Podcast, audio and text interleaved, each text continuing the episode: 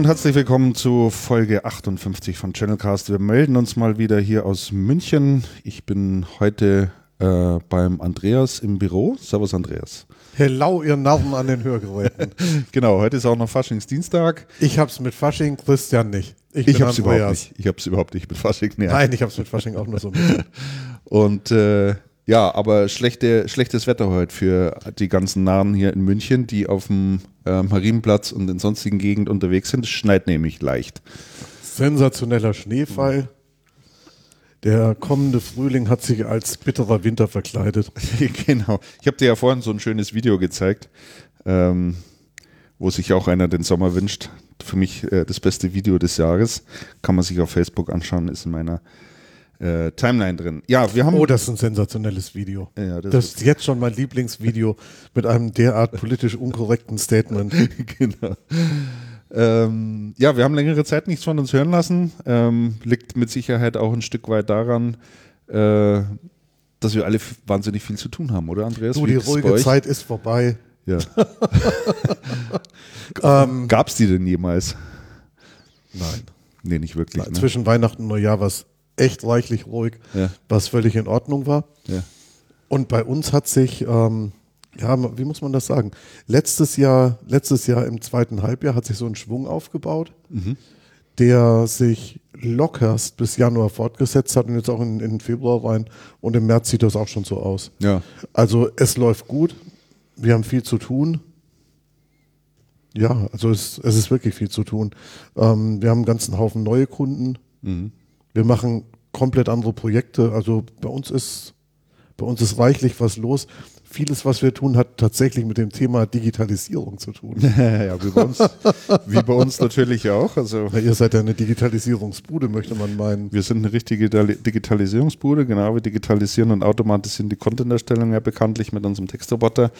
Und wir haben auch reichlich zu tun. Wir stecken auch äh, ganz tief in Projekten drin. Mhm ähm, über die Kunden kann ich jetzt nicht im Einzelnen sprechen, ähm, aber äh, bei uns ist auch sozusagen der Knoten geplatzt. Wir haben im vergangenen Jahr auch relativ viel angeschoben.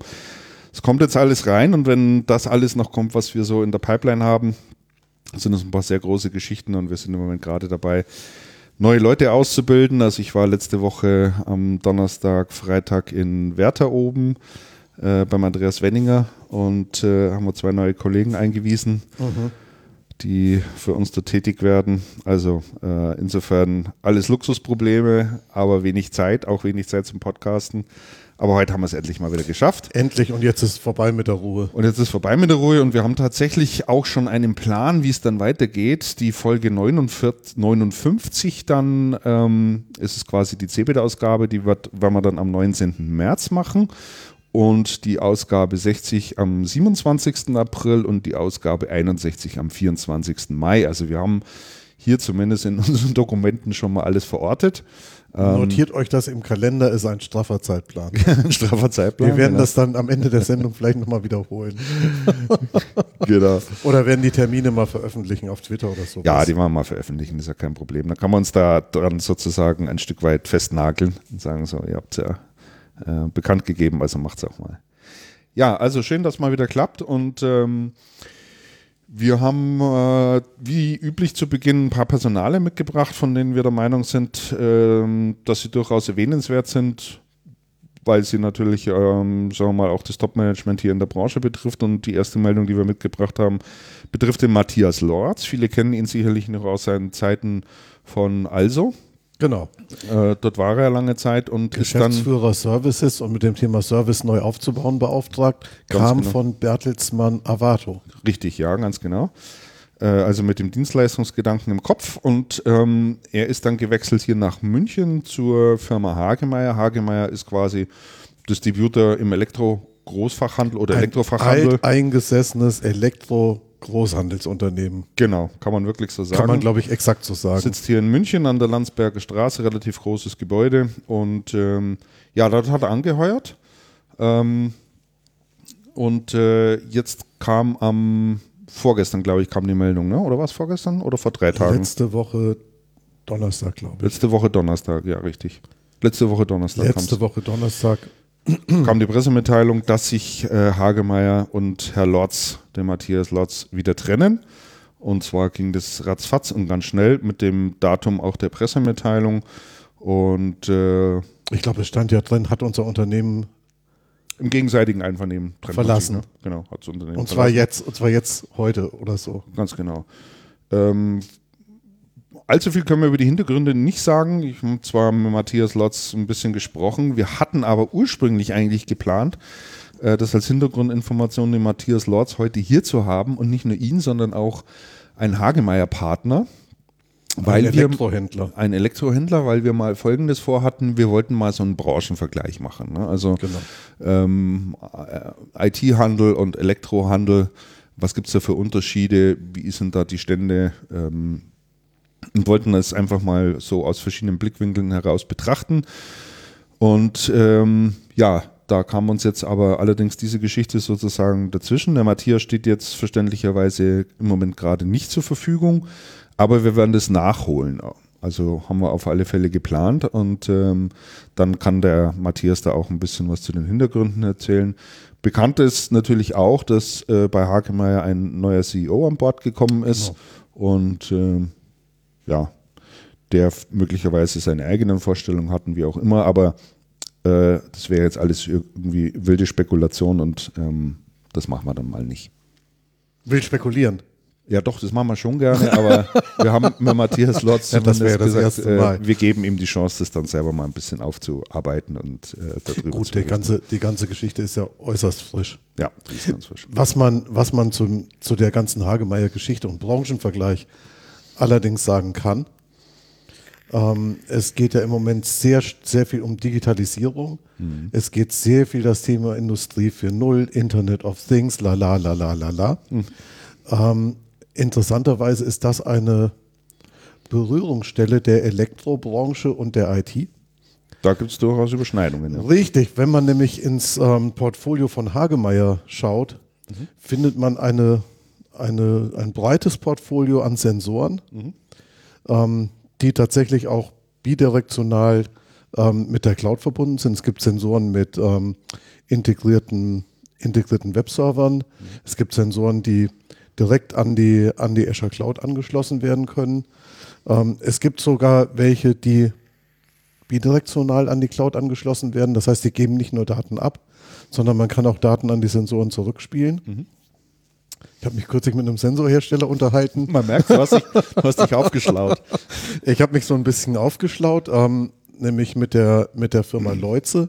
Die kommen aus dem Schwäbischen, machen Sensoren schon ewig, haben eine große Kooperation mit Microsoft ähm, wo es darum geht, ähm, nach einem Standardverfahren Datenaustausch zwischen Sensoren und der Cloud hinzukriegen.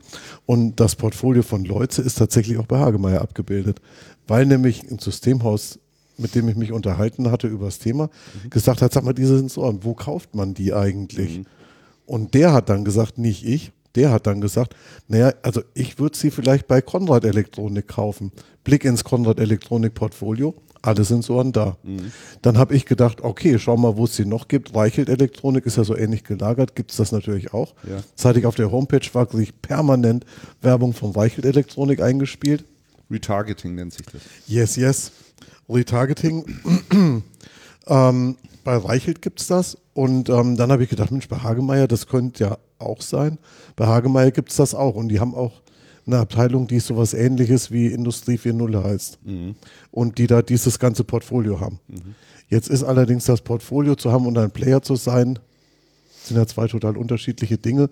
Und die andere Geschichte, die ähm, die, die Beschäftigung mit der, mit der Thematik auch ähm, so ein bisschen zutage gefördert hat, ist, in der IT sind wir ja alle sehr ordentlich. Also ordentlich im Sinne von, wir haben geregelte Vertriebswege.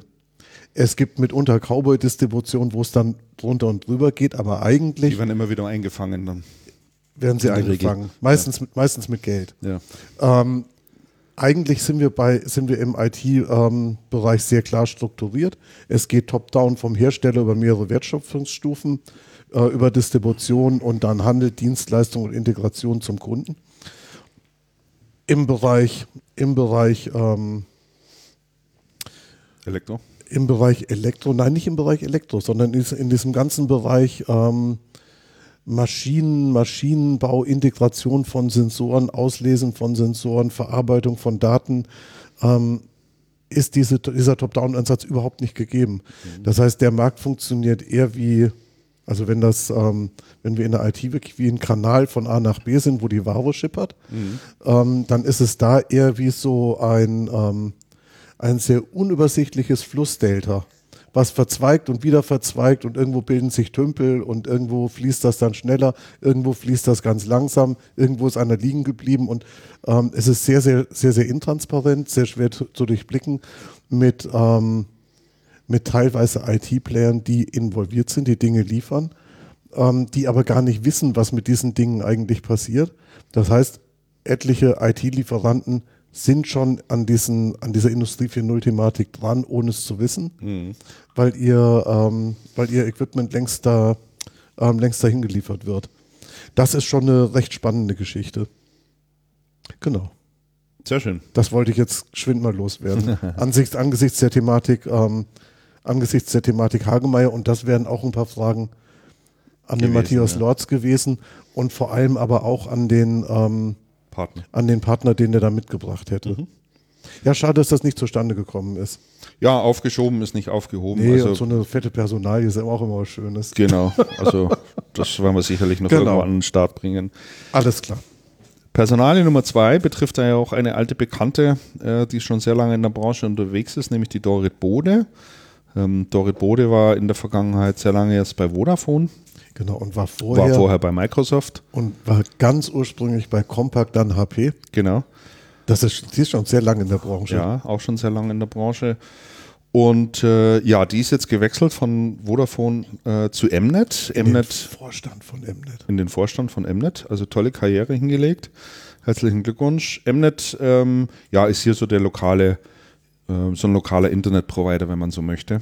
Ja, Mnet ist die ähm, ist eigentlich eine Tochtergesellschaft der Stadtwerke, soweit ich mhm. weiß, also oder eine Abspaltung der Stadtwerke München, ähm, die, die sich um Telekommunikation kümmern, die hier so schnelles Internet durch die Stadt legen ja. und an jeder zweiten Ecke in München, wenn gebuddelt wird, ist es dann Mnet gewesen. Ist Mnet und hat wieder Glasfaser irgendwie verlegt. Genau. Richtig. Personalien. Und sie Sprecherin der Geschäftsführung, muss man echt sagen, wirklich, wow, Dorit, äh, schon viel richtig gemacht. Ja, genau. Viel Erfolg. Äh, Personale 3, die wir haben, äh, ist der Günter Schießel. Günter Schießel, ähm, ebenfalls gut unterwegs und bekannt in der Branche. Ähm, alter Haudegen im alter Haudegen im Channelcast. Genau. Wir erinnern uns vor ungefähr 40 Sendungen. genau. War er auch schon bei uns zu Gast, richtig. Äh, war lange Zeit bei Fujitsu, ist dann später gewechselt. Ja, ist dann rausgegangen erstmal, hat dann Thema Licht gemacht, LED mit einer eigenen Company. Er war bei Fujitsu, ist dann in die Geschäftsführung gewechselt von Techdata. Techdata zunächst, ja, genau. Und hat sich dann mit einem LED-Startup selbstständig gemacht. Genau. Mit Unterstützung von, von, von Jochen Schunke, Jochen Schunke. Branchenurgestein, ehemaliger C2000-Gründer, damals Ex-Chef von, von Günter Schießel. Wahrscheinlich nicht direkt, aber, ja. aber nahezu direkt. Genau.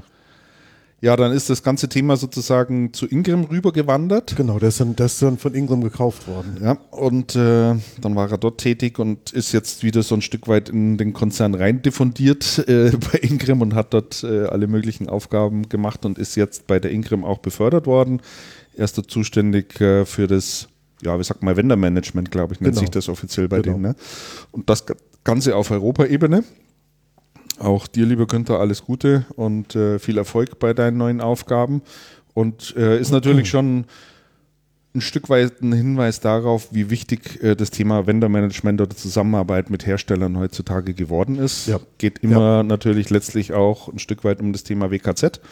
Ja. Ähm, das heißt, man versucht natürlich eine möglichst gute Beziehung zu den Herstellern aufzubauen. Viele Hersteller sind natürlich mittlerweile auch ähm, sehr, sehr europazentral aufgestellt. Das heißt, man muss das ganze Thema dann auch auf europäischer Ebene natürlich spielen. Ähm, deswegen hat man sicherlich diese Stelle auch geschaffen. Also früher war das so, ähm, dass man mit Europa sprechen musste. Das war aber alles belanglos. Ja. Man hat sich so angehört und Ja gesagt und dann hat man mit den Deutschen ausgemacht, wie es wirklich geht.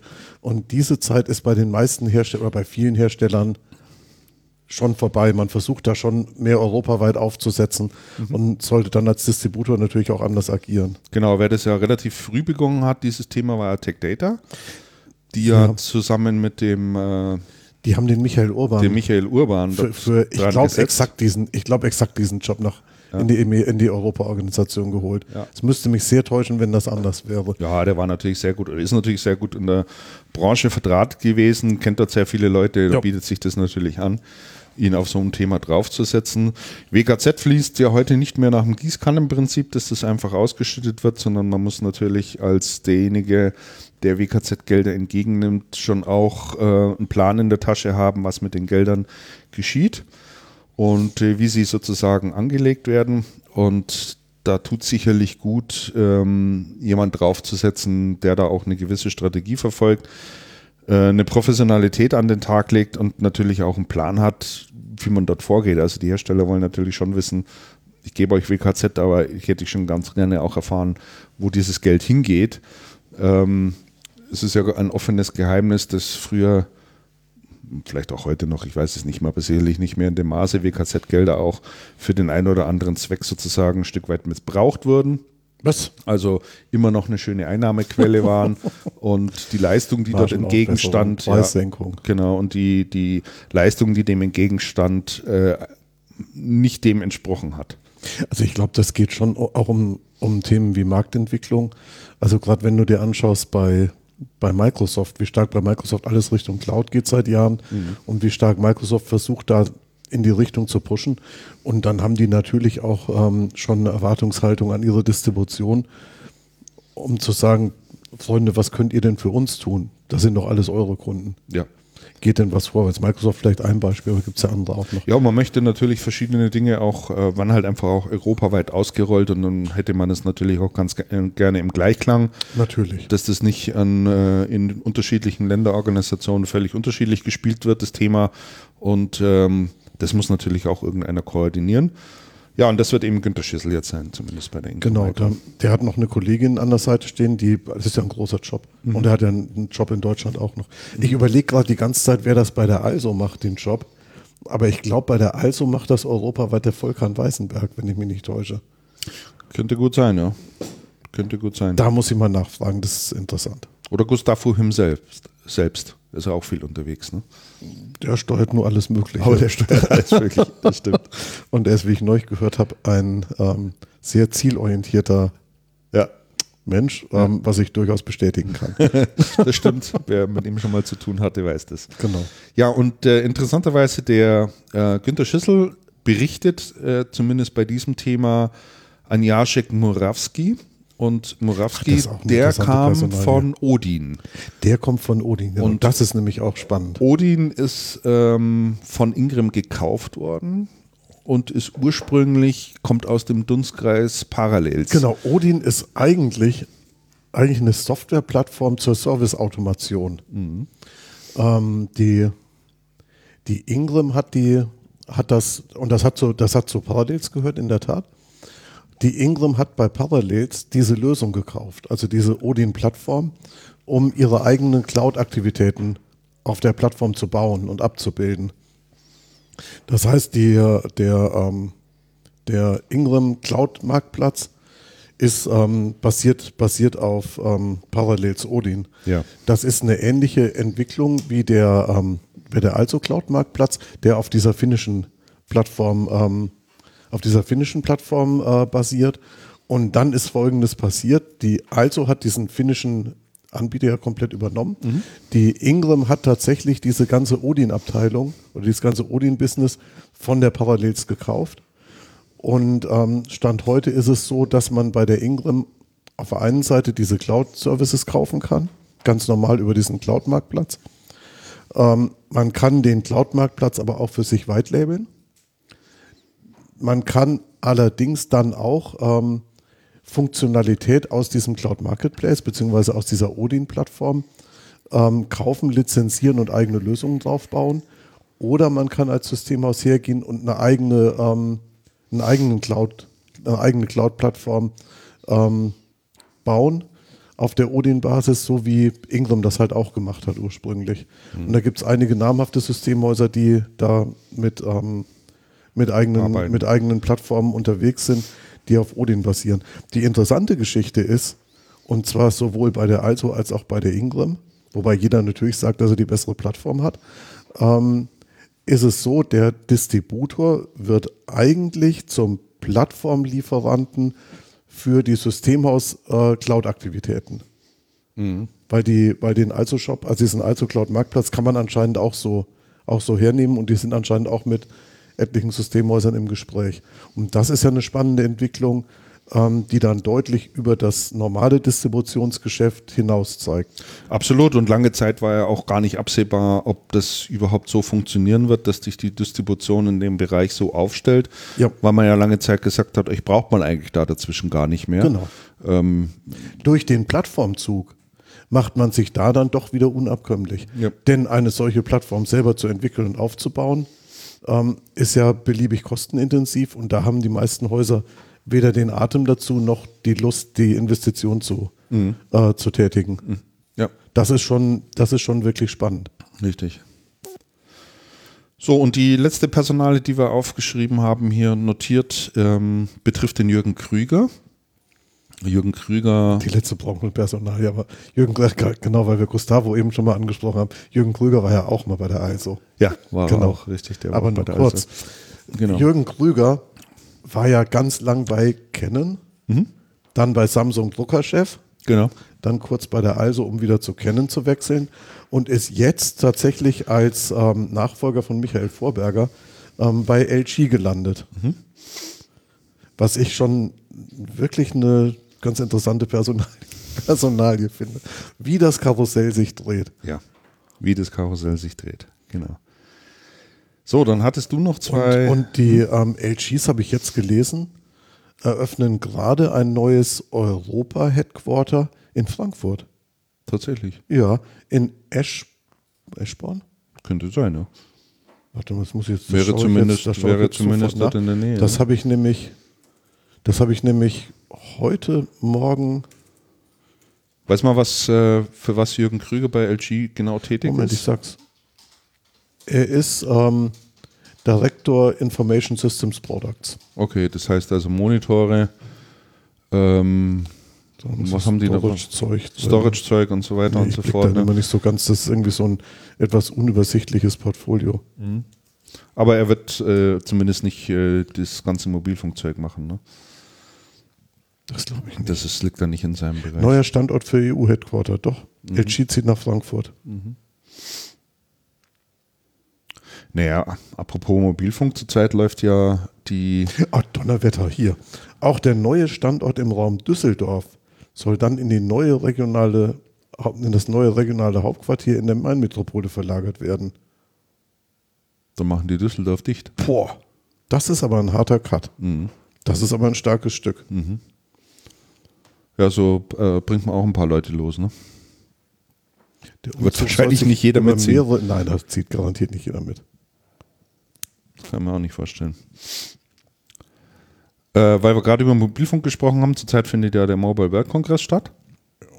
Und wenn ich das so beobachte über die letzten Jahre, was da immer für ein Bohai war und eine Berichterstattung und ein Trubel und Aufregung, mhm. ist es dieses Jahr total still.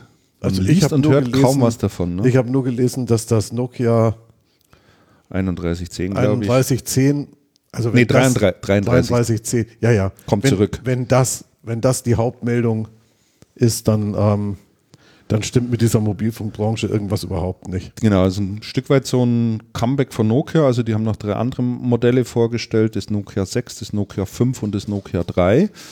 Äh, drei Android-Handys mit ähm, zumindest was ich bisher gelesen habe, exzellenter Verarbeitung.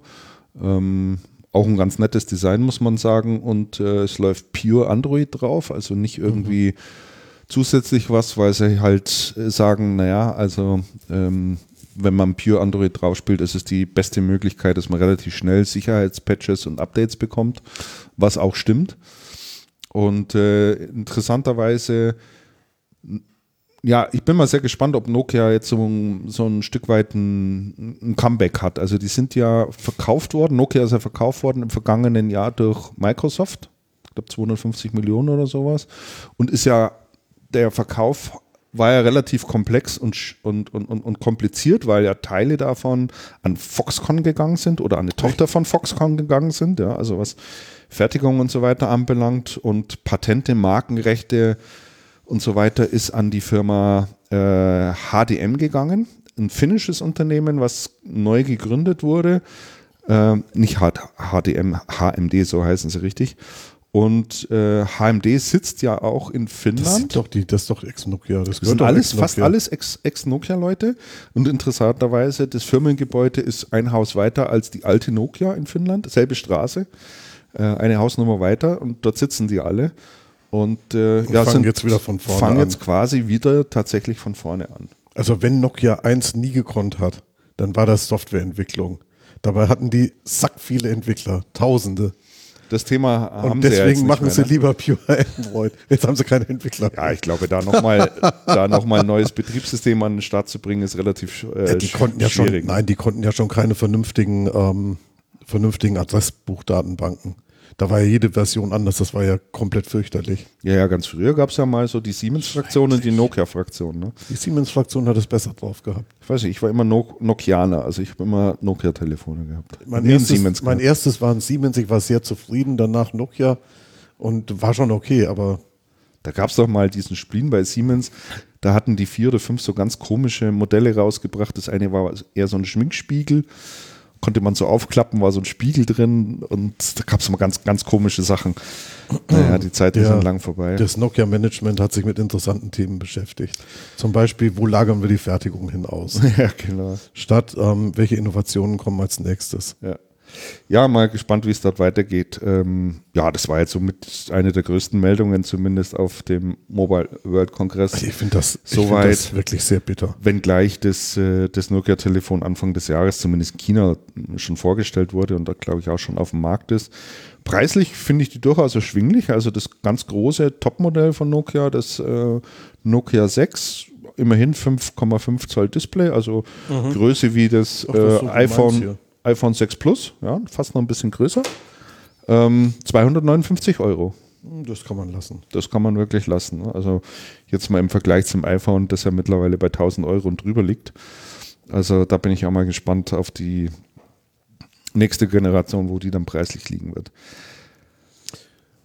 Jo.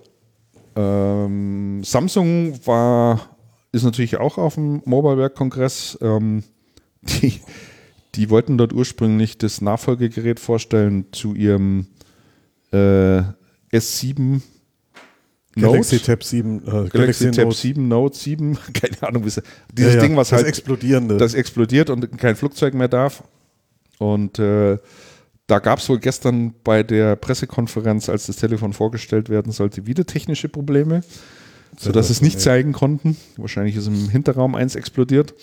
Und dann haben sie nur ein paar Tablets gezeigt und so weiter. Also die sind im Moment auch echt gestraft. Ne? Aber naja, sie strafen sich irgendwie selbst. Aber also ich weiß es nicht. So insgesamt ist der. Irgendwer hat es doch entwickelt. Ja? Sie, bitte? Irgendwer hat es doch entwickelt. Ja, Die Entwicklung bestraft sie. Ja, ja. Also so insgesamt ist jedenfalls der ganze Trubel dort denn, im, im, im Smartphone-Markt, der hat sich mittlerweile völlig gelegt. Ne? Es hat ja dieses Jahr auch ähm, oder letztes Jahr das erste Mal kein Wachstum im deutschen Handymarkt gegeben. Ich hm, glaube, dass der Markt jetzt ziemlich gesättigt ist. Ne? Ja, jetzt kommen wir mal in die Phase, wo die Leute damit arbeiten sollten und zwar ernsthaft. Ja. Gut, wir arbeiten ja auch damit. Du arbeitest ja auch damit. Ja, also ich arbeite relativ viel damit. Ja klar, ich auch. Also das schon wir haben unsere, unsere Unternehmensanwendungen alle auf dem ja. auf dem Smartphone am Laufen. Ja. Und wir auch. Also nachdem wir in der Cloud leben, alle das Anwendungen. echt ganz gut. Wir haben nichts Proprietäres am Start äh, und von daher machen wir das natürlich auch mit Handy. Klar, man muss natürlich heute von überall aus arbeiten. Ich glaube, die Innovation, die es da geben wird, die wird auch nicht mehr so hart, hardware-getrieben sein, die nächsten, die nächsten paar Runden, die kommt dann eher aus der Software und aus so Digitalisierungsprojekten. Und ich glaube, das wird wirklich spannend. Du hast noch zwei ähm, Meldungen aus der, aus der zwei, Industrie aufgeschrieben. Ich habe noch zwei Dinge aus der Industrie. Also was mir aufgefallen ist, ähm, nachdem ich zum Thema Digitalisierung und Industrie 4.0 ja relativ stark unterwegs bin und da, und da forsche, ähm, habe ich, sind mir zwei CIO-Wechsel aufgefallen und zwar der eine bei L'Oreal, also bei diesem Kosmetik, bei Kosmetikbude. Bude, Bude ist es nicht gerade. Und der andere bei Daimler Trucks, der Lastwagenbude. ja, wenn er von Buden sprechen kann. Die haben, die haben beide neue CIOs bekommen. Die sind so Mitte 40, Mitte, Ende 40.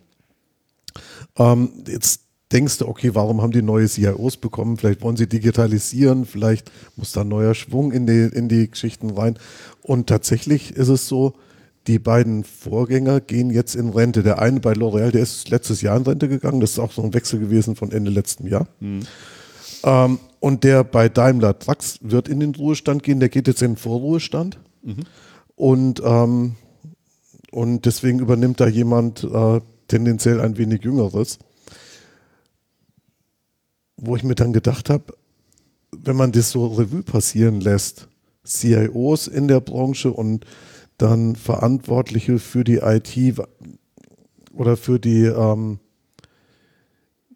für die Industrie, für die Industrie-PCs oder die, die Fertigungssteuerung oder so in der Fertigung, ähm, das sind selten junge Leute. Das sind meistens, das sind meistens Leute in ihren, gut in ihren 50ern Mhm. Alte Säcke wie wir, meistens noch älter als wir. Ja, sind wir also ja schon man, nicht so richtig. Wenn man auf so ein Treffen geht, hier CEO des Jahres oder ähnliches, aber das da ist, das schon, Durchschnittsalter schon ein gutes Stück über 50, würde ich sagen. Ne? Das ist, das also ist sehr schon, viele ältere Das ist Herren schon unterwegs. wirklich spannend. Ja. Und wenn man dann so über Digitalisierung spricht und ähm, dann ist ja eine gute Frage, wie Unternehmen das angehen. Und ich denke dann oft an unser Gespräch mit dem mit dem CIO von Bechtle, der ist jetzt auch nicht mehr total jung, mhm. der gesagt hat, ähm, wenn ein Unternehmen einen CDO, einen Chief Digital Officer, Digital Officer einstellt, dann hat der IT-Leiter bzw. der CIO versagt. Ja. Und ähm, ja, kann ich mir schon gut vorstellen. Die IT wird ja in manchen Unternehmen sehr, sehr, sehr konservativ, sehr konservativ behandelt. Mhm. Das stimmt. Und dann ist die interessante Frage, wie geht da der Aufbruch in die, wie geht da der Aufbruch in die neue Welt? Es ist jetzt zumindest so ein Generationswechsel ähm, schon zu bemerken. Ne? Da tut sich jetzt schon einiges. Ist interessant, man müsste, man müsste mal reinschauen. Gesundheit. Ja, reinschauen, wo da, wo da ähm, welche Initiativen tatsächlich getrieben werden bei diesen Großunternehmen, finde ich eine sehr, sehr spannende Frage. Mhm. Was mich allerdings noch zu einer weiteren Personalie trifft, äh, äh bringt, die ich heute Morgen die ich heute Morgen gelesen habe. Und zwar hat sich kürzlich Lidl von seinem CEO getrennt. Ähm, Lidl gehört ja zur gehört ja der Familie Schwarz, zur Schwarzgruppe und ähm, man hat sich vom CEO getrennt und es gibt auf ähm, einer Plattform, die www.supermarktblog.com heißt, mhm. ähm, gab es ein total witziges Artikelformat, wie ich finde. Die haben nämlich eine Lidl-Stellenanzeige nachgebaut und haben sehr suffisant reingeschrieben, was denn der neue, was denn der neue können sollte. Die Dachzeile lautet Anpacker, Aushalter, Abbügler. Genau. Vorstandschef in Klammern M, also männlich. Genau. Also auch schon hart ist, äh, wird gesucht, vorübergehend in Vollzeit. Vorübergehend in Vollzeit und dann, und dann steht, und dann steht ganz, und dann steht ganz unten, da steht ganz unten, ähm, beim Mehrwert? Beim Mehrwert steht ganz, ganz unten so als Quintessenz, so finden Sie sich bei uns schnell zurecht und am Ende Ihres Beschäftigungsverhältnisses genauso sicher die Tür. Ähm, der, der Hintergrund der Personalie scheint zu sein, eine ähm, Meinungsverschiedenheit über ein neues Format bei Lidl, was Lidl Express ähm, heißen sollte, was schon in Vorbereitung war. Und zwar die Abholung online bestellter Waren bei einzelnen Lidl-Filialen. Mhm. Man hat dann Express ähm, kurzerhand nach einer ähm, intensiven Machbarkeitsprüfung, wie es, wie es hieß, ähm, also zuerst hat man den CEO rausgeworfen und hat dann nach einer intensiven Machbarkeitsprüfung das ganze Express-Konzept ähm, verworfen und setzt jetzt lieber drauf, die Auslandsaktivitäten auszubauen ja. und bestehende Online-Shops auszubauen. Ganz genau. Also die Lidl-Gruppe hat ja ähm, dafür auch ein eigenes Tochterunternehmen gegründet, die Lidl E-Commerce GmbH. ähm, wo ein Teil davon in Berlin sitzt, also ein bisschen Startup-Mentalität und äh, ein Teil sitzt nach wie vor in Neckars-Ulm. Mhm. Aber man hat das äh, komplett aus den Konzernstrukturen rausgenommen, mhm. um dort einfach mehr Geschwindigkeit zu bekommen. Es sind auch sehr agile Teams, also die auch agil arbeiten, um schnell voranzukommen.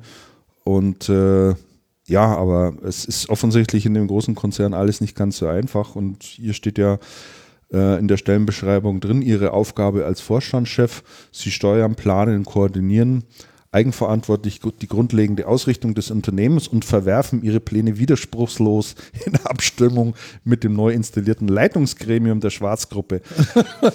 also es ist schon, es ist schon wirklich ganz interessant. Es steht auch drin, ähm, man möchte doch verändern, ohne dass es dabei im Betrieb zu sichtbaren Veränderungen kommt. Ja. Und das ist natürlich, sagen wir mal, schon eine ganz schöne Herausforderung. Ähm, es ist sehr schwierig. Was ich allerdings nicht verstehe, ist beim ähm, bei Lidl Schwestergesellschaft Kaufland mhm. ähm, ist in Berlin die erste ähm, Abhol Kühlbox Kühlbox. Also das, das ist tatsächlich eine erste Paketstation, nenne ich das mal. Eine erste Paketstation mit verschiedenen Fächern, ähm, von denen auch unterschiedliche ähm, Kühlfächer sind, in Betrieb gegangen. Mhm. Und ähm, das heißt, auf der anderen Seite agiert man ja so irgendwie in der Gruppe. Aber vielleicht ist diese Aktion ja so undercover, dass man da an anderer Stelle noch nichts von mitbekommen hat. Aber die wissen natürlich alle, dass sie was tun muss. Äh, Amazon prescht da schon ganz schön vor. Oh, das äh, ist schön, dass du das Stichwort gibst. Und äh, gibt ja da ein Stück weit auch die Taktzahl an und da müssen sie jetzt natürlich alle nachziehen. Ne? Da ist, glaube ich, schon wilde Aufregung. Das ist schön, dass du gerade das Stichwort Amazon gibst. Ähm, Hatten wir doch so abgesprochen. Auf der das sollte spontan sein. Ein Witz. Ein Witz. Kleiner Scherz.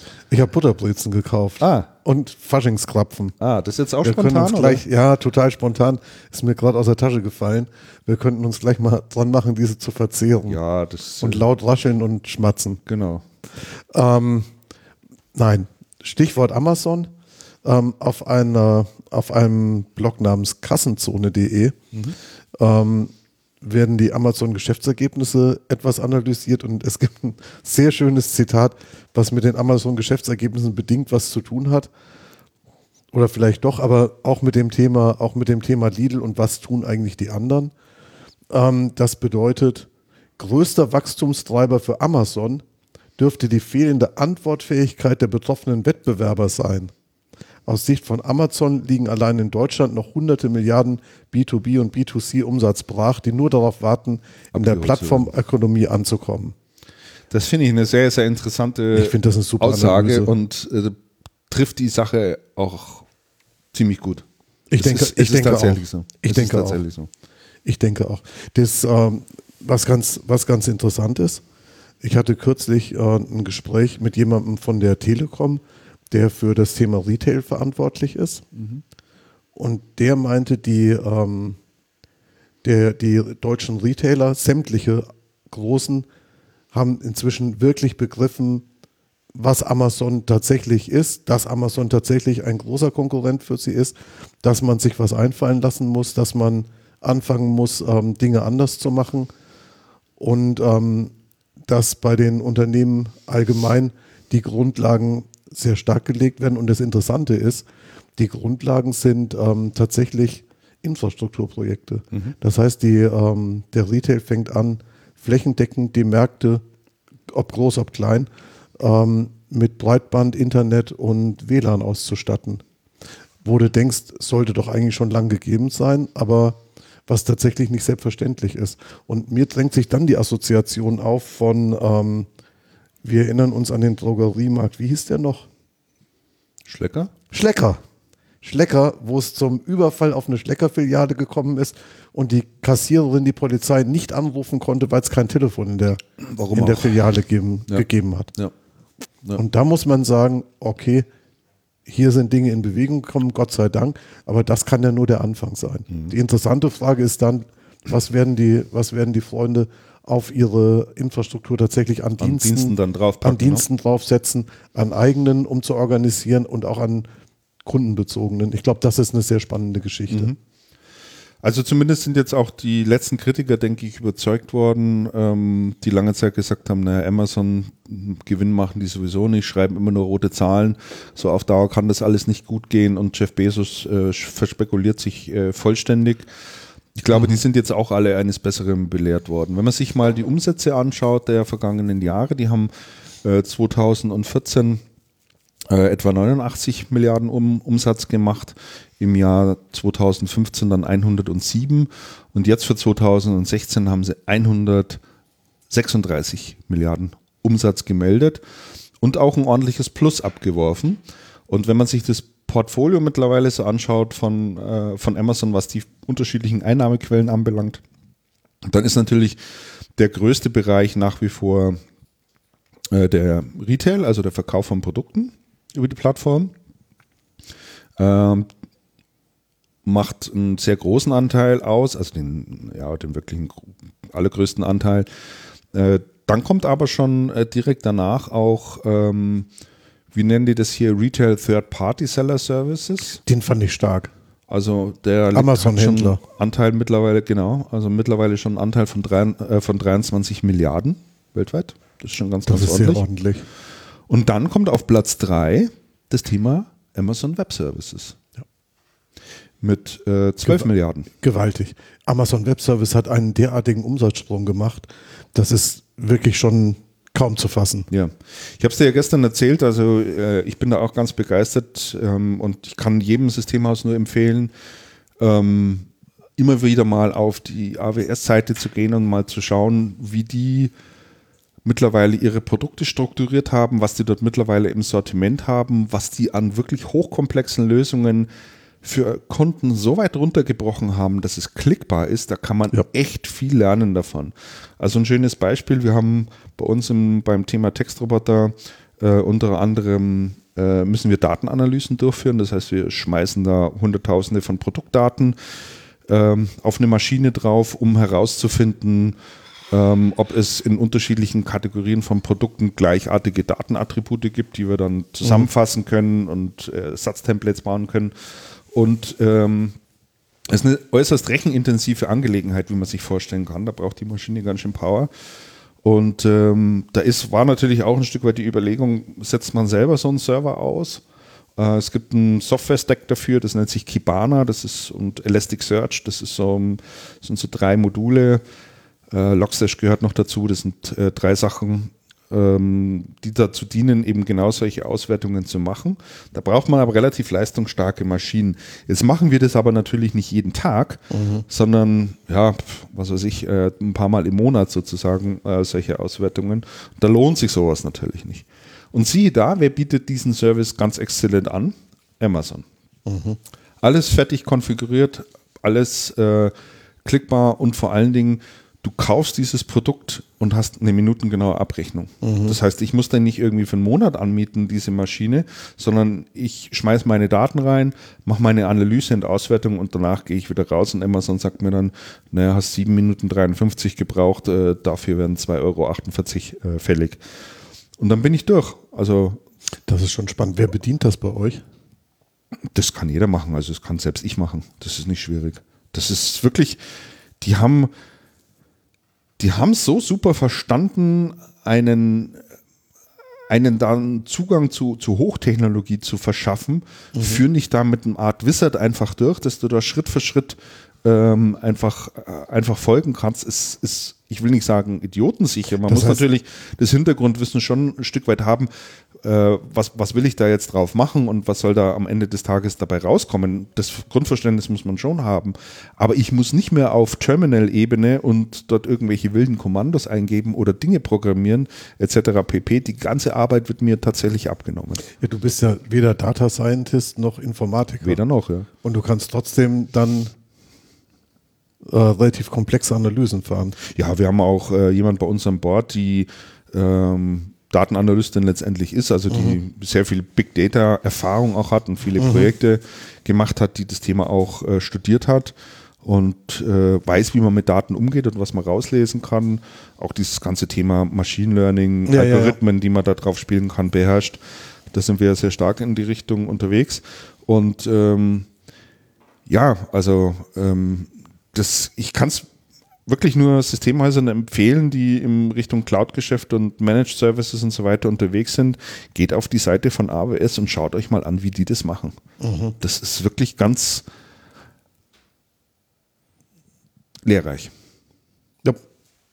Und ähm, wenn man so auf die Webseite von so manchen Systemhäusern draufschaut, dann merkt man schon, man, man, man, man möchte schon auch ein Stück weit in die Richtung gehen. Aber wenn ich mir dann die Leistungsbeschreibung anschaue und, und, und Erfahrung bringen möchte, was kriege ich dort eigentlich für mein Geld? Und äh, dann verschwimmt es oft. Dann wird es vage, dann, wird's, äh, dann werden keine klaren Aussagen getroffen, es gibt keine klare Preis- und keine klare Leistungsstruktur.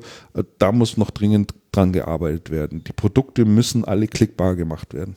Das also was ich, so. was ich interessanterweise genau an der Stelle einflechten kann und festgestellt habe, ich habe mir, ich habe neulich so ein bisschen im Microsoft Azure Umfeld recherchiert und mal geguckt, was da für Häuser unterwegs sind. Mhm. War auf einer ähm, Homepage von einem Systemhaus, wo ich den Chef auch kenne über über verschiedene Veranstaltungen. Ähm, die sind tatsächlich auf Google aktiv mit mhm. Werbung. Das heißt, deren Banner verfolgt mich auch. zusammen, zusammen mit dem von, ähm, mit dem von Reichelt Elektronik. Mhm. Das heißt, die treiben auch Retargeting. Das Ding ist, wenn ich auf deren Webseite dann klicke, also wenn ich auf das Banner klicke, dann komme ich auf deren Webseite, kann da aber nicht direkt irgendwas Interessantes auslösen. Jetzt habe ich, jetzt habe ich neulich mit einer guten Freundin gesprochen, mit der ich zusammen, mit der ich zusammen studiert habe. Mhm. Die hatten Unternehmen, die machen, die, die programmieren solche Werbekampagnen und die helfen, die helfen also Marketing Automation. Marketing, die machen einmal Marketing Automation, aber hauptsächlich machen sie ähm, machen sie, sie helfen den Unternehmen ihre Angebote entsprechend anzupassen und das dann auf den auf ihren eigenen Seiten auch abzubilden. Mhm. Und die sagt, wenn du, und die machen sehr viel Google-Kampagnen, wenn du Google-Kampagnen und solche Dinge machst und hast die Homepages nicht, die den Anwendern das ein Erlebnis bieten, wie du es auf Amazon hast. Das heißt, du landest auf einer Homepage, wo steht, klick hier für das, klick hier für das und das und das und das ist alles drin. Mhm. Eine Landingpage, die definierte Angebote hat, die klickbar sind. Ähm, sagst du, dann brauchst du den Aufwand normalerweise nicht treiben, es sei denn, du hast so spezielle Produkte, dass die Leute, die da hinkommen, genau wissen, was sie machen müssen und wie das, und wie das alles läuft. Das heißt, man sollte anpassen. Die, die Schwierigkeit, und das sehen wir auch aus ähm, vielen Gesprächen, aber auch aus Projekten mit Systemhäusern, die wir haben, ist, es bedeutet einen sehr tiefen Einschnitt in das, was die Systemhäuser Stand heute tun. Das heißt, die machen Produktgeschäft, die machen Dienstleistungsgeschäft, das wird irgendwie dann abgerechnet per Angebot, Auftragsbestätigung und Rechnung. Ähm, und schon da müsste man von der Homepage ja den Prozess ändern. Das heißt, die ähm, Bestellung auf der Homepage muss ja dann irgendwie im Unternehmen ausgelöst werden. Das kann man natürlich mit einer E-Mail an irgendeinen zuständigen Key-Accounter ähm, schon auch lösen, aber elegant, elegant und automatisiert ist anders. Ähm, die Ansprache muss sich ändern und auch beim Vertrieb ist es so, Vertriebler verkaufen, was sie, was sie kennen und was sie einfach verkaufen können. Und bei den neuen Themen ist das halt nicht so. Beziehungsweise es kann sein, dass es sehr einfach zu verkaufen wäre, sie wissen es aber nicht. Und sie müssen dann noch andere Stichworte beim Kunden sprechen. Und das ist schon ein sehr, ähm, sehr kleinteiliger Prozess. Wir haben jetzt über eine Zeit, oder sind wir immer noch dabei, ein Systemhaus begleitet genau in diesem Prozess ähm, auch im Vertrieb dahin zu kommen, mit den Kunden über andere Themen zu sprechen, mhm. anders mit den Kunden zu sprechen. Und, ähm, und das ist ein Akt, wo man ähm, ständig in Kontakt bleiben muss und dann ständig sagen, und hast du mit denen gesprochen? Was war das Feedback? was hast du daraus gelernt? Wollen wir zusammen mal reinschauen? Wie sind die Argumente? Also das ist, das ist echt schon eine ganz andere Geschichte. Ja, ja. Also da ist alles noch, also zum ganz großen Teil wirklich sehr am Anfang. Das ist auch unsere Erfahrung. Also was das ganze Thema Inbound-Marketing anbelangt, ist das Wissen noch sehr niedrig. Also gibt noch relativ wenige in den Unternehmen oder in den Systemhäusern, die sich ernsthaft damit beschäftigen, die auch einen Plan davon haben. Mhm die das auch einschätzen können und auch wissen, wie man äh, dort richtig vorgeht und was einfach wichtig ist bei diesem ganzen Thema. Und oftmals scheitert schon daran, äh, dass das Unternehmen nicht mal eine Kreditkarte hat, um irgendwelche Online-Services mhm. mal äh, schnell zu buchen und zu testen, ähm, und zu testen um Dinge auszuprobieren. Ähm, also da ist noch viel, viel Umdenken notwendig, aber es wird ganz, ganz stark in die Richtung gehen, auf alle Fälle. Was ganz interessant ist, Hersteller bekleckern sich da auch nicht unbedingt mit Null. Rom. Null. Wir haben jetzt einen Fall aus dem Microsoft-Umfeld. Das ist ein ähm, uns allen sehr gut bekannter Partner, mhm. der tatsächlich eine Anbindung an, ans Breitband-Internet bekommen hat in seiner, in seiner Region. Und der sagt, okay, bis gestern war Cloud-Business für mich nicht sinnvoll, weil ich keine ähm, Bandbreite hatte. Ich hatte keine Bandbreite, meine meisten Kunden auch nicht. Mhm. Jetzt wäre es sinnvoll, aber jetzt kriege ich die Unterstützung bei Microsoft nicht. Ich komme von einem Callcenter ins nächste, keiner kennt sich richtig aus. Ähm, bei Microsoft schwierig, in der Distribution schwierig. Es sind total viele Dinge im Fluss. Mhm. Und ähm, Microsoft ist dann auf der einen Seite auch sehr bossy, aber auf der anderen Seite sind sie auch so, dass sie auch gar nicht genau verstehen, was aus USA alles an Initiativen kommt und wie das alles so, wie das alles so funktioniert. Da wäre natürlich, oder liegt natürlich ein Stück weit die Überlegung nahe, sich ein paar junge Leute reinzuholen, also Digital Natives, die äh, in der digitalen Welt groß geworden sind und äh, ja, so auch sozialisiert worden sind, die also so ein prinzipielles Grundverständnis davon haben, wie diese ganze Welt da draußen im Online-Bereich funktioniert. Nur ähm, glaube ich halt, ist die Schwierigkeit auch, bin ich als Systemhaus attraktiv für solche Leute? es gibt so viele andere Möglichkeiten heute, also wenn die, du äh, dich im Online-Bereich auskennst, Geld zu verdienen und eine schöne äh, Stelle zu finden. Ich glaube, Systemhaus ist so ziemlich das Letzte, was dir dann einfällt. Also die, die Problematik ist, zumindest in München gibt es ja wirklich einen, einen heißen Kampf um die, um die Leute, die sich für Programmierung interessieren, die mit dem Web was anfangen können. Das, das ist schon heiß. Auf der anderen Seite löst das natürlich auch nicht ganz das Problem, weil so einfache Dinge wie, ich brauche ein Zertifikat, meine Techniker sind geschult und wollen sich prüfen lassen. Ei, wo melde ich sie denn zur Prüfung an? Mhm. Ja, keine Ahnung. Wer kann mir weiterhelfen? Ja, weiß ich auch nicht genau. Also da, das, sind die, das sind diese grundlegenden Prozesse, die sind zwar irgendwo da, aber sie sind halt nicht vernünftig zugänglich. Und dann ist auch die Aussage von, ähm, von Leuten, die, die mit Microsoft zu tun haben oder die auch bei Microsoft sind, ähm, naja, die, der Umbau ist im Moment so rasant und so gewaltig. Das knirscht schon ge gewaltig im Getriebe, weil es muss sich ja auch bei Microsoft fast jeder umstellen. Microsoft besteht ja auch nicht zum größten Teil aus Digital Natives, sondern aus, ähm, aus Leuten, die ewig lang dabei sind und die, und den neuen Dingen zu mittel aufgeschlossen gegenüberstehen. Haben wir jemals über die, über die Microsoft neue Deutschlandzentrale und die Parkplatzsituation gesprochen? Ich nee, weiß es aber ich habe ja lange Zeit äh, genug da draußen Meine gearbeitet. Fresse, du bist ja direkt Viertel. nebendran gewesen. Ich hatte Gott sei Dank äh, dort einen Tiefgaragenparkplatz, wo ich reinfahren konnte, aber äh, diese, ähm, dieser ganze Teil da draußen da in Schwabing eigentlich ist es ja nicht mehr Schwaben, ist ja schon Milbertshofen, also ist ja schon jenseits des mittleren Rings. ne? Aber ja, Nordschwabing, schon klar. so, Parkstadt Nord, Schwabing. Nord, Nord, Nord, Nord. Parkstadt Schwabing nennt sich das ja, aber es ist ja wie gesagt eigentlich Milbertshofen, aber für die Immobilienhändler in München geht Schwabing ja bis kurz vor Ingolstadt, wie wir wissen. Ähm, ja, also da kannst du mit dem Auto, bist du echt schlecht beraten. Da bist du echt schlecht beraten. Also was, was Microsoft tatsächlich, ähm, tatsächlich getan hat, es gibt anscheinend sehr viele langgediente, altgediente Microsoft-Techies, die mit dem Auto in die Arbeit fahren und die sich dann über die Parkplatzsituation beschweren. Und dann gab es eine Ansage der Microsoft-Geschäftsleitung, das war letzten Herbst irgendwann, mhm. ähm, man möchte doch bitte mal überdenken, ob es in Zeiten der Shared Economy überhaupt noch sinnvoll ist, da jede Strecke mit dem Auto zu fahren und dann entsprechend darauf reagieren. Mhm. Das hat natürlich zur Freude unter sämtlichen Beteiligten geführt.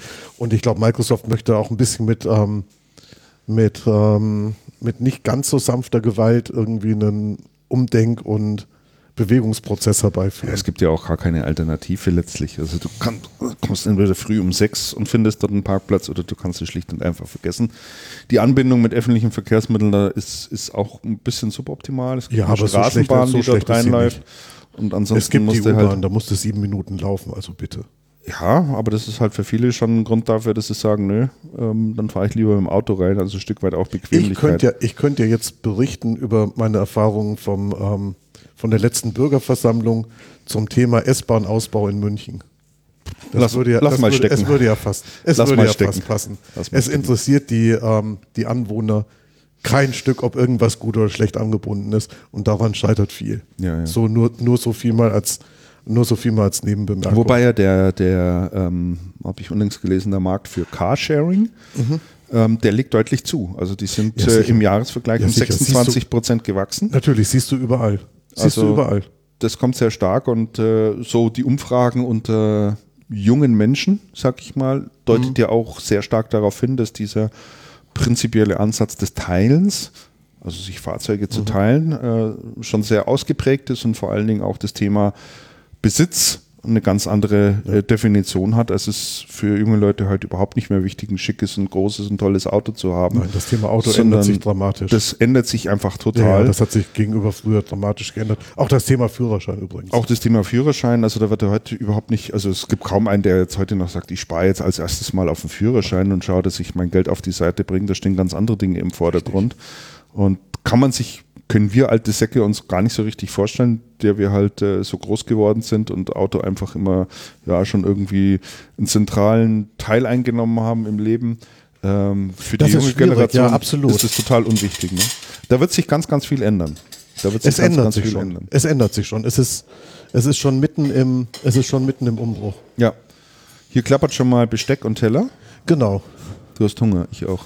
Ich muss jetzt, ich muss jetzt nebenbei in so eine Breze beißen, sonst bin ich gleich nicht mehr denkfähig. So, wir, wir waren bei, auch schon wild bei den Themen. Ja, wir waren wir bei, waren, Emma, wir, wir waren, waren bei, Amazon. bei, Amazon. Und äh, vielleicht mal noch so als Hintergrund, äh, welche Einnahmequellen denn so äh, Amazon mittlerweile aufgebaut hat. Also sind natürlich die eigenen Retail-Umsätze, die nach wie vor sehr, sehr groß sind, hat man darüber äh, geredet, die AWS-Umsätze, dann natürlich jede Menge Werbeeinnahmen, die sie mittlerweile machen. Ähm, Prime Mitgliedschaften, mhm. machen mittlerweile auch einen ganz ordentlichen ähm, Teil aus.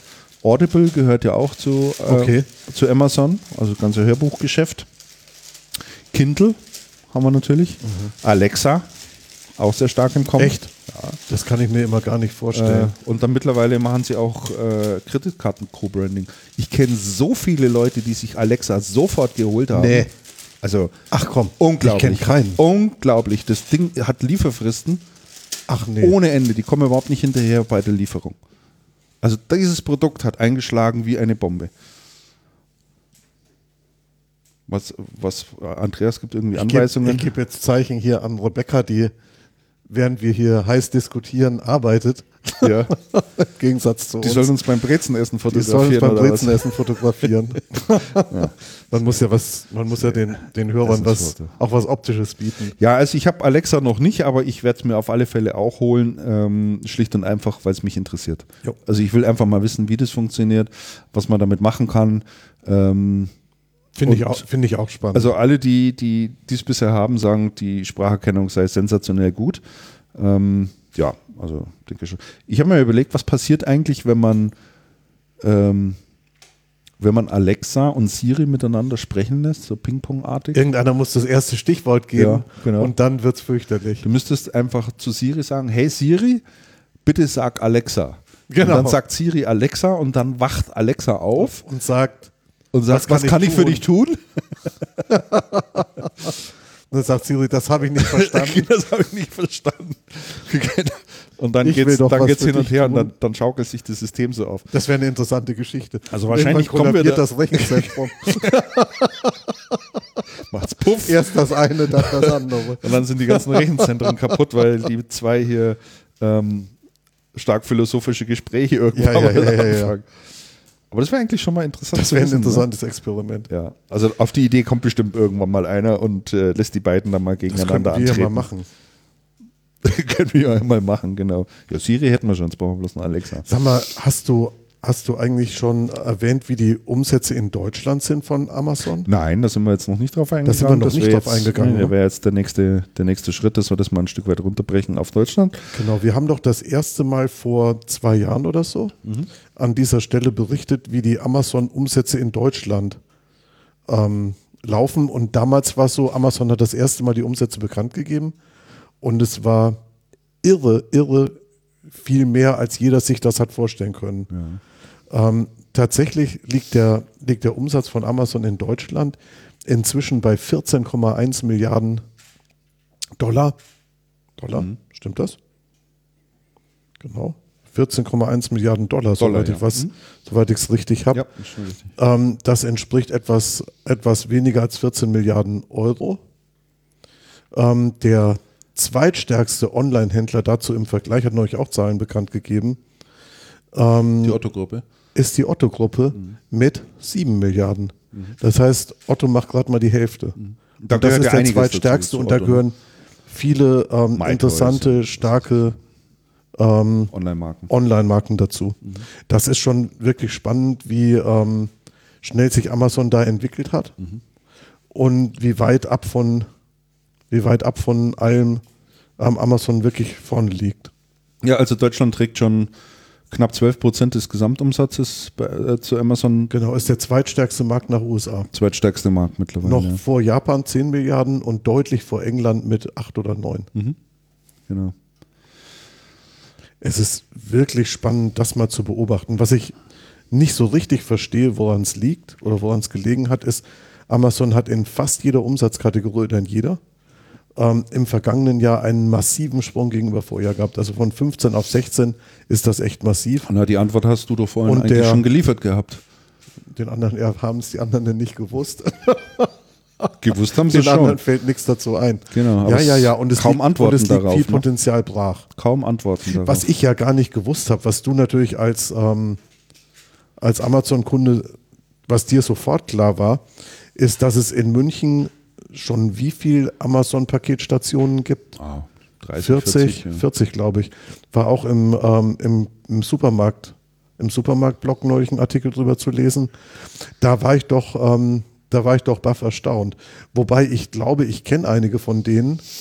Amazon hat Hast sie gedacht, eine fieserweise, genau, die hat sie nämlich fieserweise eine Zeit lang auch in Gelb gemacht und wurde dann von DHL abgemahnt. Tja.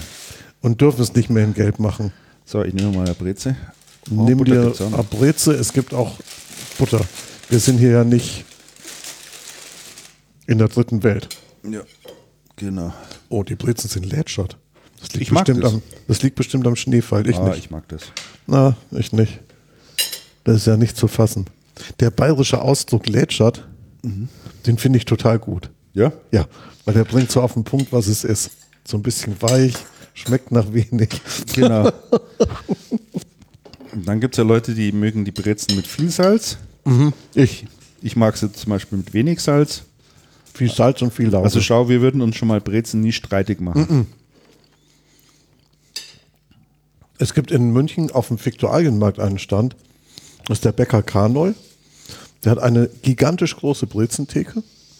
Und die Brezen sind unterteilt in dunkle und helle mhm, mit genau. viel und wenig Salz. Und dann kannst du sagen, ich hätte gern von den hellen mit. Ist total, ist wirklich gut. Hat die besten Brezen der Stadt und ich glaube, es sind noch die günstigsten. Tatsächlich? Mhm. Das war ich schon eine Zeit lang nicht. Als ich das letzte Mal da war, haben sie keine 50 Cent gekostet. Aber das geht. Mhm. Und, ähm, und dann gibt es beim Bäcker Karnol um die Ecke gibt's so einen Stand, hinten am Stand gibt es so einen Kaffeeausschank. Da kostet die Tasse Kaffee, die Tasse, nicht das Hafer, die Tasse Kaffee 70 Cent. Wow. Das ist der Hammer, oder? Das ist echt günstig. Also das ist, das könnte so ein Pick sein für Leute, die in München sind und in der Stadt. Man, und der Kaffee ist nicht schlecht. Mhm. Man gescheit einen Kaffee und eine Vor richtige mitten Breze in der Stadt, ne? Mitten in der Stadt am Viktualienmarkt. Bist du eigentlich eher nicht gewohnt. Eher ja. so ein bisschen hochpreisig dort. Ähm, aber nicht nur Amazon geht's gut, Andreas. Wir haben äh, mal so zusammengetragen ein paar Zahlen zusammengetragen, eine, eine genau. andere Feststellung getroffen, nämlich, dass der ganzen Branche offensichtlich mehr als gut geht und die Geschäfte auch richtig brummen. Äh, wenn wir uns anschauen, mal ein paar Beispiele. Wortmann, Umsatz gesteigert mittlerweile auf 1,2 Milliarden Euro. Das ist schon nicht zu fassen. Das ist echt enorm. Dann haben wir den, ähm, dann haben wir Cancom, die dieses Jahr übrigens 25 Jahre alt werden, hat ebenfalls die Milliardenhürde gerissen. Mhm. Und das Interessante ist, zum 20-jährigen Jubiläum hat Klaus Weinmann in seiner Rede gesagt, wenn wir 25 werden, machen wir eine Milliarde Umsatz. Der, ja, der Weinmann, der Weinmann weiß schon, was er tut. Punktlandung. Ja, ja, der weiß schon, was er tut. Ja. Und äh, ja, also Cancom wird äh, dieses Jahr 25 Jahre alt, also ähm, dann 92 gegründet, genau. Mhm. Ähm, Klaus Weinmann und damals noch, äh, das, damals noch mitten im Studium hat er ja angefangen zusammen mit äh, Stefan Kober. Mhm. Ähm, äh, Macintosh-Computer aus Macs den USA zu, genau. zu importieren, äh, weil sie da mhm. deutlich günstiger waren und hat sie dann hier verkauft. Mhm. Und äh, ja, mit dem ganzen Apple-Geschäft sind die so richtig gut durchgestartet hier in Deutschland. Gab es auch einen großen Markt dafür. Das war ja damals so im ganzen Grafik- und Medienbereich und bei den Verlagen. Äh, mhm. Die haben das denen aus den Händen gerissen, weil Apple selber hier in Deutschland extrem teuer war. Ja. Und die konnten die Ware natürlich deutlich günstiger besorgen. Äh, und äh, ja, dann sind die immer weiter gewachsen, immer weiter gewachsen. Dann kam später irgendwann HP dazu, dann kam die große Niederlassung in Jettingen-Scheppach dazu. Äh, ganz ja, utop, ganz, ganz architektonisch, ganz sehr gelungenes Gebäude, wie ich finde. Mhm. Also von draußen zumindest. Mhm. War da auch ein paar Mal drin. Und da hatte ich, glaube ich, das erste Mal Klaus Weinmann auch besucht. Also ich kenne ihn jetzt auch schon, ja, würde ich sagen, 20 Jahre. Und mhm. habe ihn da immer ein Stück weit verfolgt. Ähm, Finde Klaus Weinmann einen tollen Menschen, also mhm. äh, hochinteressant, sich auch immer mit ihm zu unterhalten. Ganz klasse. Äh, Freue ich mich immer wahnsinnig drüber, wenn ich ihn mal über den Weg laufe. Und äh, ja, dann eben jetzt hier in München die große Zentrale aufgemacht, äh, in der Nähe vom Hauptbahnhof oder Donners Donnersberger Brücke. Und naja, also richtig gut unterwegs. Und vor allen Dingen, äh, die sind im, beim Thema Cloud auch schon wirklich richtig weit vorne. Ne? Also die machen da schon ganz schön Geschäft mittlerweile. Mich würde mal interessieren, wie viel die wirklich machen. Es ist viel. Also sie, es wird ja immer, es wird ja immer stark gehypt. Wobei, wenn du Leute fragst, die sehr nah am Unternehmen sind, die sagen, es, es wird sehr stark gehypt von ihnen, aber tatsächlich brummt bei denen das traditionelle Geschäft wie verrückt. Nein. Doch. Ja, das läuft schon, aber. Ohne Quatsch. Ja, aber sie machen sagen, schon einen. Was? Die machen garantiert viel, das glaube ich ja. schon auch. Ja. Aber es scheint so, dass, die, dass der Großteil Wieso tatsächlich. du hier alles durch? Weil wir es erledigt haben. Ach, so, erledigt so, haben, so penibel und genau bist du mittlerweile. Ja, sonst verliere ich hier den Überblick. Ich bin ein alter Mann. Potztausend. Was soll ich tun? Ja, ich glaube es jetzt bald. Das. Ich habe hier die, ich habe hier jetzt die Liste, das Handling dieser Liste digitalisiert. Mhm. Ja, ja. Eins und null. Mhm. Geredet, gestrichen, nächstes. Genau, also Cancom, Bechtle hat den Umsatz gesteigert. Bechtle hat auch so stark gesteigert. Also hat den Umsatz gesteigert. Mhm. Ähm, also die haben alle ganz, ganz kräftig zugelegt. Ne? Also der Branche geht es hier richtig gut. Der Branche geht es gut. Und ähm, auch den meisten Systemhäusern geht es recht gut. Die haben alle sehr viel zu tun. Mhm. Und es kommt meistens nicht aus Digitalisierungsprojekten, sondern aus dem klassischen Geschäft. Was nicht heißt. Behauptest du? Dass es, nein, behaupte ich nicht. Doch. Ich weiß das, ich habe es recherchiert, ich habe es überprüft. Wie hast du es überprüft? Wie hast du es recherchiert? Ich habe hab mit den Menschen gesprochen. Mit einem? Mit, nein, mit Dutzenden. mit zwei. Nein, mit. Meier, echt, nur weil du mit wenigen sprichst, heißt das oh. ja nicht, dass ich das auch tue. Ich habe mit relativ vielen Systemhäusern gesprochen, auch mit Herstellern. Das traditionelle Business ist nach wie vor stark. Was auch stark ist, ist, ähm, ist das Dienstleistungsbusiness. Ja. Dienstleistungsbusiness ist erheblich stark. Ja. Aber das hat ja per se noch nichts mit Digitalisierung zu tun. Ich rede ja jetzt nicht im Speziellen über Digitalisierung. Oder auch nicht mit äh, Cloud. Sondern mit digitalen Produkten digitalen Dienstleistungen. Naja, digital ist, alles, was wir managed digital ist alles, was wir hier treiben in der Branche. Ja, du weißt, was ich meine. Außer das Nokia, wie heißt das? 3310. 3310. Das letzte analoge Handy wird neu aufgelegt. Das analoge Handy. Ich weiß gar nicht, was da für ein Betriebssystem drauf ist. Da ist kein Betriebssystem drauf. Doch, da sind schon so. Da sind Magneten drin.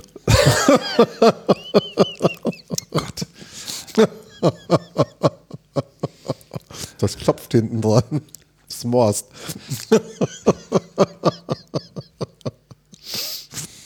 Sagt er jetzt nichts dazu. Hm, nee, musst du nicht. musst du nicht machen. Ja. Musst du nicht machen. Es geht auf jeden Fall sehr viel, es geht auf jeden Fall noch sehr viel traditionelles Geschäft.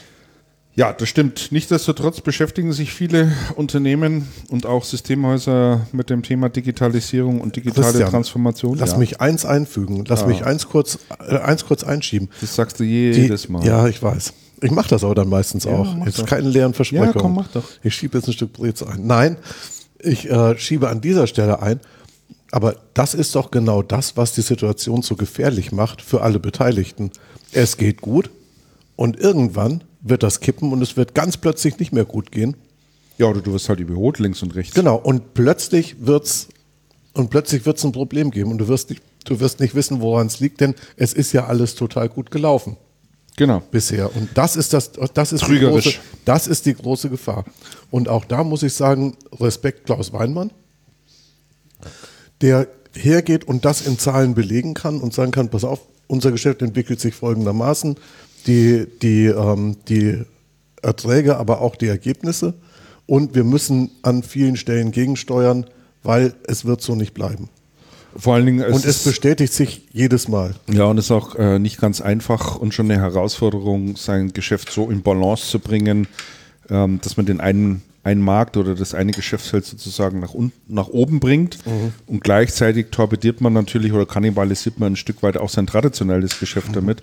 Das heißt, auch hier muss man einfach so eine Transformation leisten und das ist, sagen wir mal, fürs Management äh, schon auch eine ganz schöne mhm. Aufgabe, weil da gibt es natürlich vertrieblich ähm, äh, Streitereien. Ja? Ja. Also da kommt man sich, ähm, kommt man sich einfach, äh, wie sagt man, kommt man sich ins Gehege. Ja, da kommt man ins Gehege. Und da haben die Leute Angst, dass sich Geschäft kannibalisiert. Genau. Und natürlich, das ist ein Riesenproblem. Das braucht gute Steuerungsmaßnahmen. Und ich glaube, bei Bechtle hatte man damals zumindest darüber nachgedacht, oder ist es nicht sogar so, dass man den ganzen Themenblock Managed Services komplett aus dem äh, rausgenommen hat? Es gibt die Bechtle Managed Service GmbH, glaube ich, ne? Mhm. die alleine dieses Thema macht. Ja, wobei es gibt ja bei Bechtle, wie wir, wie wir ja gesehen haben in unseren Gesprächen mit Bechtle, schon eine erhebliche Komplexität. Das heißt, die Themen laufen ja an mehreren Stellen gleichzeitig, in mehreren Systemhäusern, die alle einen ganz unterschiedlichen Stand haben. Mhm. Und ich bin eigentlich an dieser Stelle geneigt, ähm, den Steffen Eisenhut zu zitieren, mhm. mit, dem wir, mit dem wir uns neulich getroffen haben. Wirklich ein, ein total, total intelligenter, aufgeschlossener junger Mann, so, so jung ist er gar nicht, wie er aussieht, sondern sondern ähm, ähm, der da, der da ähm, IT, IT-Business-Architekt ist. Mhm. Und der sagt, unsere Kunden erwarten von uns, dass wir sie auch bei ihren Strategien beraten. Dass wir sie bei ihren Strategien beraten, sonst werden die auch, ähm, dann, sonst werden die in der Zukunft irgendwann ihre Ware nicht mehr bei uns beziehen. Wir erwarten von uns eine strategische Beratung über ja. ihr Unternehmen, ja über ihre, äh, über die Dinge, wie man, wie sie arbeiten, über die Prozesse, die Möglichkeiten, die es gibt, das zu verbessern. Und das ist ein total anderes Skillset. Und es gibt Systemhäuser, die aus diesem, aus diesem Business-Prozess-Thema kommen, die da natürlich deutlich weit sind. Und für die das also sehr stark im Prozess so, denken. Genau, für die das jetzt nicht so ein, nicht so ein großer Schritt ist. Und das Interessante ist, ist ja auch, also auch die Bechtle denkt ja intern schon in Prozessen und wie setzen wir was selber auf. Mhm aber sie denken es nicht Richtung Kunde. Das ist so ein bisschen wie die Automobilindustrie, die ja seit den 50er, 60er Jahren, 70er Jahren voll digitalisiert ist in der Herstellung der eigenen Produkte, aber nie auf die Idee gekommen ist, die Digitalisierung auch mal im Produkt einzuführen, damit die Kunden was davon haben. Andersrum, eigentlich sitzt sogar noch ein Stück weit früher an. Eigentlich muss man erstmal die Kunden fragen, was sie haben wollen, was sie brauchen, also mal herauszufinden, was ihre Schmerzpunkte tatsächlich sind mhm. und dann die Produkte sozusagen draufzusetzen. Mhm. Es gibt ein sehr schönes Beispiel von ähm, großen Wälzlager- und, und Gussmaschinenhersteller, SMS heißen die, mhm. sitzen irgendwo in Nordrhein-Westfalen, die hatten mal 14.000 Mitarbeiter haben extrem davon profitiert, weil sie so die Mercedes unter den Maschinen hergestellt haben und haben das weltweit exportiert nach China und überall. Und als die große Stahlkrise dann kam, hat es die natürlich auch ordentlich getroffen. Die mhm. Leute wollten plötzlich keine Maschinen mehr kaufen. Es war keine Notwendigkeit da. Und äh, da war spätestens bei denen der Zeitpunkt, wo die sich gefragt haben, ja, ähm, was machen wir jetzt so in Zukunft einfach. Ne? Und auch die haben sich sehr stark mit dem Thema Digitalisierung beschäftigt und haben dann das einzig Richtige gemacht. Die sind dann mal zum Kunden gegangen und haben nachgefragt, was, was treibt euch denn eigentlich um? Und da war unter anderem eins der Themen, für eure Maschine ein Ersatzteil zu bestellen, ist der blanke Horror.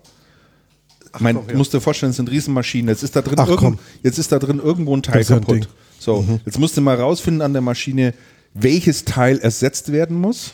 Mhm. So, und dann geht jemand hin und schlägt in 28 verschiedenen dicken Ordnern nach, in Plänen, in Bauplänen von Nicht diesen Maschinen, wo dieses Teil genau verortet ist, was die Maschinenbauteilnummer ist und kann dann per Fax bei SMS dieses Ersatzteil bestellen. So, und da sind die jetzt eben ganz einfach hergegangen und haben mal ihre Maschinen komplett digitalisiert. Sie haben es ja, mhm. haben, haben die Maschinen in der Regel mit CAD-Systemen entwickelt, haben aber die Daten eigentlich nie weiter genutzt. So, jetzt haben mhm. sie die ganzen Maschinen einfach mal in 3D abgebildet, aufs iPad geworfen und jetzt kannst du dich eben mit dem iPad neben diese Maschine hinstellen, kannst in die Maschine reinzoomen, bis in, bis in die kleinsten Verästelungen hinein, sagst, das ist das Teil, was ich brauche, klickst drauf und bestellst es online. Mhm. So, das ist mal, und das, das hat das nur stattgefunden. Großes, das ist eine nicht, große Geschichte. Ja, aber das hat nicht stattgefunden, weil sich das Unternehmen äh, gesagt hat, wir müssen jetzt mal irgendwie digitalisieren, nee, sondern weil Not sie, heraus, nein, weil, weil sie, jetzt, weil sie zu ihren Kunden gegangen sind mhm. und die mal gefragt haben, was sind eure Schmerzpunkte. Mhm. Und äh, das denke ich ist so ein ganz, ganz wichtiger Ansatz auch, um um herauszufinden, wie die Schmerzen denn sind und sich dann zu überlegen, wie kann ich denn diese Probleme der Kunden tatsächlich lösen und wie mhm. kann ich das ganze Thema digital aufsetzen? Ja? Also nicht mehr in traditionellen Wegen denken, sondern überlegen, wie kann ich so etwas digitalisieren, wie kann ich solche Prozesse an den Start bringen, was dazu notwendig. Weißt du, was das größte Hindernis an Kundenorientierung ist? In so, einem, in so einem klassischen Unternehmen, das liegt im Vertrieb. Es ist so viel einfacher im Vertrieb dem Kunden zu sagen, willst du nicht meine Maschine kaufen? Definierte Maschine, Preis, bum, bam, klatsch, patsch, fertig. Und dann kauft er die oder nicht und dann sprichst du mit dem nächsten, als mit dem Kunden drüber zu sprechen, was der will. Denn es könnte ja was sein, was man so nicht fertig hat. Ja. Und das ist eines der größten Hindernisse. Das heißt, der Vertrieb blockiert das oft komplett und sagt, ey, unserem Kunden Fragen stellen. Nein, unser Kunde will nicht befragt werden. Die wollen von uns was angeboten falsch. haben. Und Völlig falsch. Sehe ich auch so. Völlig falsch. Sehe ich absolut auch so. Völlig falsch. Also es ist heute absolut legitim und auch ein gangbarer Weg, ähm, wenn man noch auch noch nicht alles fertig hat, mhm. auch mit halbfertigen Produkten sozusagen schon ranzugehen, die weiterzuentwickeln, mit agilen Arbeitsmethoden Woche zu Woche das Ding einfach besser zu machen, immer ganz nah am Kunden, ihn abzuholen, ihn zu fragen, passt es so, äh, im selben Dialog zu starten. Und da hast du völlig recht und das hat auch einen enormen Bruch bei zu, zu einem enormen Bruch bei SMS geführt. Mhm. Also die waren früher einfach so, wir haben hier den Mercedes am Maschinen und wer den haben will, der wird sich schon bei uns melden, weil wir haben eh die besten Dinge. Und das hat sich halt komplett gedreht. Ja. Komplett gedreht. Ja. Und äh, ist tatsächlich auch für die Unternehmen, die dann befragt werden, wo sind denn so deine Schmerzpunkte, mhm. auch oft unangenehm, weil die geben das natürlich ungern zu. Also nach dem Motto, ja, wir haben doch keine Schwächen, wir haben doch keine Fehler, uns beschäftigt doch nichts, bei uns ist das, das auch alles Frage in Ordnung. Der, der, das ist aber eine Frage der Befragungstaktik. Ja, aber du triffst halt, äh, ich habe dort einen schönen Bericht gelesen über SMS, die treffen dann halt auf irgendein mittelständisches Unternehmen, wo es einen Betriebsleiter gibt, der 53 Jahre alt ist und der sagt, ich erzähle euch überhaupt nichts über meine Firma, ja. Also bei uns ist alles in Ordnung, uns passt. Der hätte das nie angesprochen. Und für den war das einfach völlig normal, dass sich jemand drei Tage dran setzt und in 25 Ordnern nachschaut und in dreckigen Plänen, was ist das für ein, für ein Teil. Der hätte das nie benannt, weil das für den einfach eine Selbstverständlichkeit ist und ganz normal und gelernt. Aber Leute, die das mal hinterfragen und sagen, geht ja, das nicht natürlich. eigentlich auch anders? Das ist das, äh, das sind diejenigen, die das Thema dann voran. Ich sag nur alte Säcke wie wir, schwierig. Der, der, das ist einer, das ist einer der, ich meine, das ist genau einer der tieferen Gründe, warum wir, wir bei uns im vergangenen Jahr hergegangen sind und gesagt haben, okay, was ist eigentlich das Geschäft der Freiraum, was wir hier machen? Und machen wir, und machen wir eigentlich das richtige Geschäft? Und wir sind dann zum Schluss gekommen, Ähm, wir müssen eigentlich viel mehr Beratung machen, weil bei den meisten Projekten, die wir tun, im Vorfeld Beratung anfällt, die wir nicht monetarisieren können, wo es halt schwierig ist zu sagen, sondern das wird dann irgendwie mit dem Projekt verwurstelt und letztendlich ähm, verzetteln wir uns hinten dran in, in viele Tätigkeiten, die nicht vorne klar strukturiert sind, weil vorne keine Beratung stattgefunden hat. Mhm. Also das ist so eine, so eine Geschichte, wo wir letztes Jahr gesagt haben, okay, cut, wir müssen Beratung komplett separat ausweisen und dann, und dann kann ich dir, dann kann ich dir eins sagen, dieser Weg der, dieser Weg der Kundenorientierung und der Art anders zu arbeiten ist ein total kleinteiliger. Du brauchst, um damit in die Gänge zu kommen, richtig Vorlauf. Wir haben jetzt kürzlich ähm, vor, was haben wir denn jetzt? Vor drei Wochen hatten wir so ein, genau, Anfang, Anfang Februar hatten wir so ein Review-Meeting, um mal zu gucken, wo wir da stehen. Und was wir gesehen haben, ist, wir schreiben inzwischen total andere Angebote. Mhm. Die Angebote müssen sehr viel detaillierter sein, die müssen aber auch sehr viel mehr erklären. Also sie müssen halt erklären, was, was haben wir eigentlich vor. Früher hättest du gesagt, okay, wir sprechen drüber, was weiß ich, du brauchst Blogbeiträge und dann kriegst du halt so ein Angebot über 15 Blogbeiträge in drei Wochen oder keine Ahnung, mhm. um einen Platzhalter zu nennen. Und ähm, inzwischen ist das so, in dem Angebot steht schon der Plan drin. Also ihr möchtet einen Blog machen. Der Blog hat folgendes Ziel. Um das Ziel zu erreichen, brauchst du Beiträge, wir brauchen einen Prozess um die Information, bla bla bla bla bla. Ähm, und da findet dann meistens im Lauf der ganzen Geschichte ein Consulting statt, um das überhaupt vernünftig aufzusetzen. Das ist nicht zwanghaft immer so. Wir haben natürlich auch Kunden, die sagen, brauche einen Artikel zum Thema. Sage ich, okay, alles klar. Wir sprechen, wir schreiben, läuft.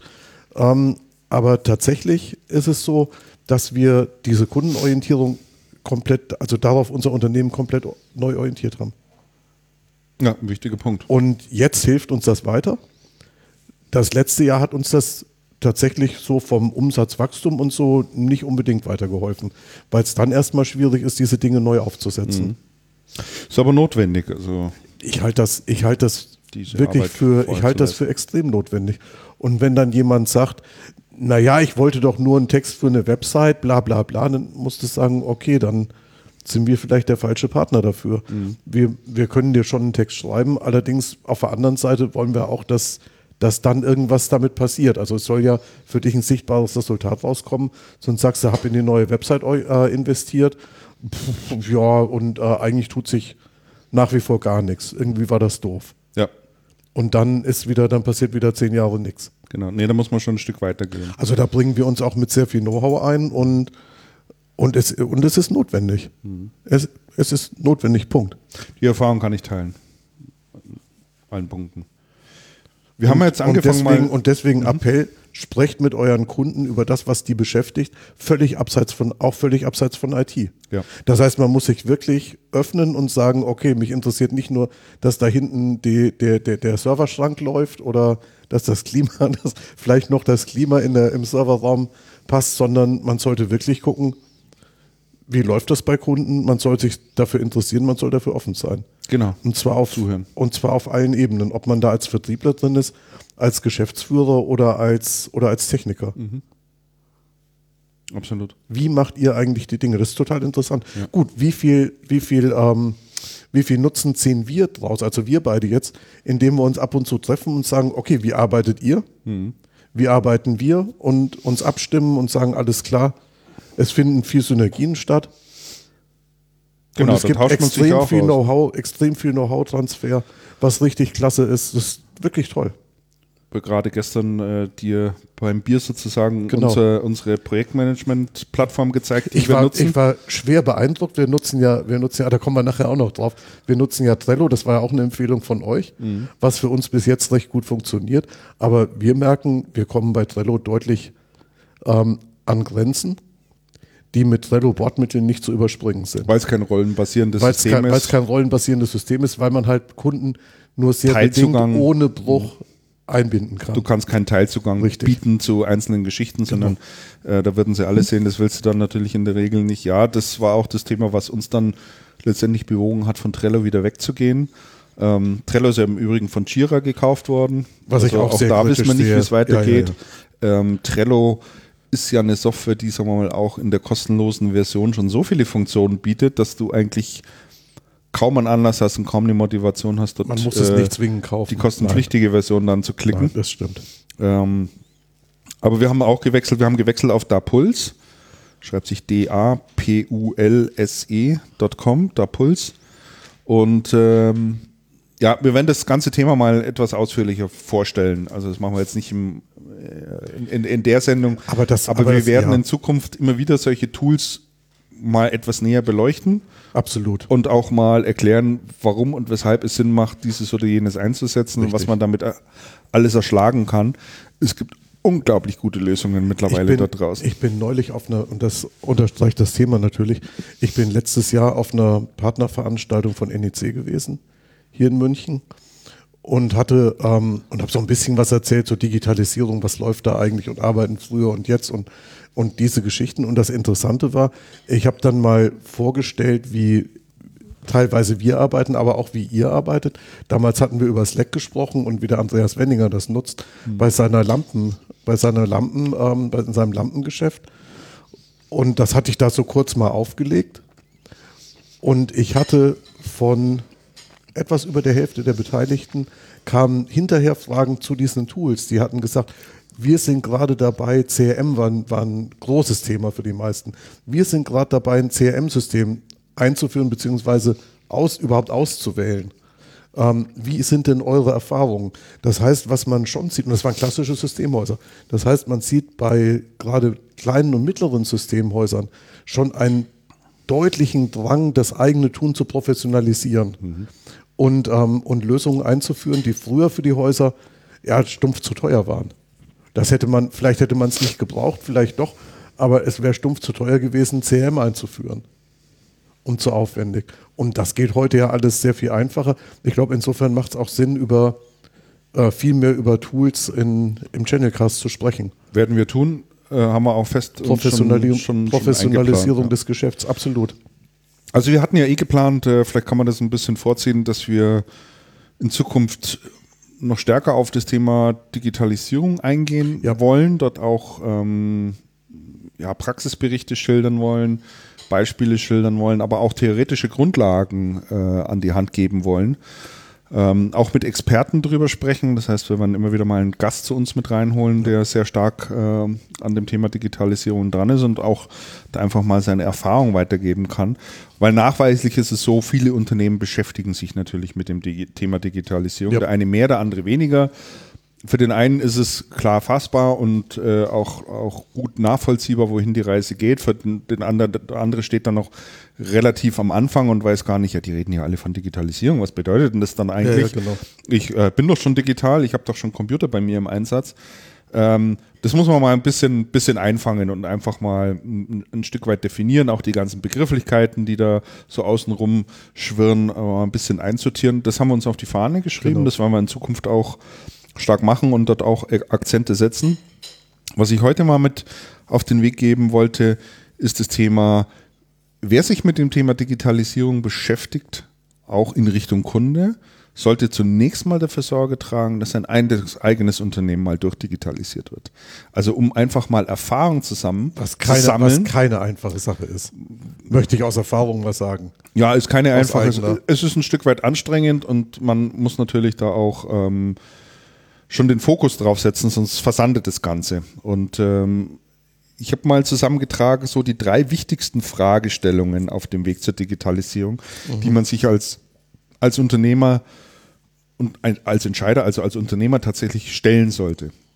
Die erste grundsätzliche Frage ist mal, nutzt mein eigenes Unternehmen heute eigentlich alle technischen Möglichkeiten? Bin ich in der Lage, heute alle internen Daten und auch externen Daten, die ich von außen bekomme, äh, zu extrahieren, zusammenzuführen, zu aggregieren und auch zu analysieren und mal auszuwerten mit einem Blick auf die Daten, was passiert dort eigentlich? Also kann ich bestimmte Muster erkennen? Kann ich bestimmte Kennzahlen erheben, die ich vergleichen kann und, und, und?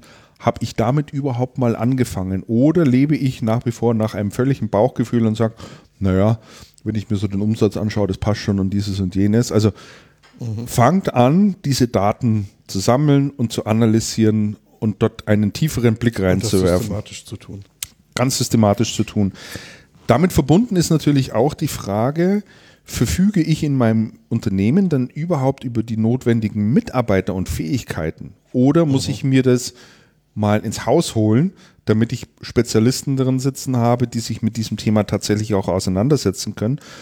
Und habe ich denn als Unternehmer auch tatsächlich meine Ressourcen, die ich habe, auf dieses Thema drauf fokussiert? Ja, mhm. Es ist kein Feierabendgeschäft, es ist nichts, was man, man, einfach mal macht. am Samstagnachmittag mhm. irgendwie ja. erledigen kann. Das ist ein Thema, wo man einfach einen Akzent setzen muss, dass man zum Schwerpunkt erheben muss, wo man die Mitarbeiter natürlich auch abholen muss bei dem Thema. Aber man muss da wirklich den Fokus drauf setzen und das ganze Thema dran, äh, äh, richtig transparent machen. Das ist mal die erste wichtigste, erste wichtige Fragestellung. Die zweite anschließende Fragestellung für den Unternehmer müsste sein, schöpfe ich mit meinem Unternehmen denn eigentlich alle Möglichkeiten der digitalen Kundenkommunikation aus? Also habe ich meine Prozesse so weit schon aufgesetzt, ähm, dass ich dort alles durchdigitalisiert habe und automatisiert habe. Es gibt so viele Prozesse, die so kleinteilig und so mühsam sind und immer wieder gemacht werden müssen, dass man sich schlicht und einfach mal überlegen muss, wie kann ich Dinge nicht nur einfacher machen, sondern wie kann ich sie vor allen Dingen auch automatisieren. Manche Dinge bleiben schlicht und einfach komplex, ja. aber auch hier gibt es heute sehr, sehr gute Möglichkeiten über API-Schnittstellen, über geeignete Tools, Dinge zu automatisieren. Es trifft ein bestimmtes Ereignis ein und dann wird automatisch ein zweites Ereignis ausgelöst oder irgendetwas, irgendwas wird getan. Und da muss ich mir die Frage stellen, ist denn meine eigene Organisation, was jetzt die eigene Verwaltung anbelangt, äh, die Administration und so weiter uns belangt, sind wir dann schon wirklich exzellent in dem Job. Sind wir da wirklich voll digital? Das ist auch eine wichtige Fragestellung, weil wenn man dieses Thema angeht, lernt man sehr, sehr rasch und schnell Prozesse zu analysieren, in Frage zu stellen und zu überlegen, wie kann ich das besser machen. Da werden einige Dinge scheitern, einige werden eine echte Herausforderung sein, aber es lohnt sich im, mhm. im, im, im Nachhinein. Und die dritte Fragestellung, das wäre dann ähm, der dritte Bereich, auf den man das Augenmerk als Unternehmer richten sollte.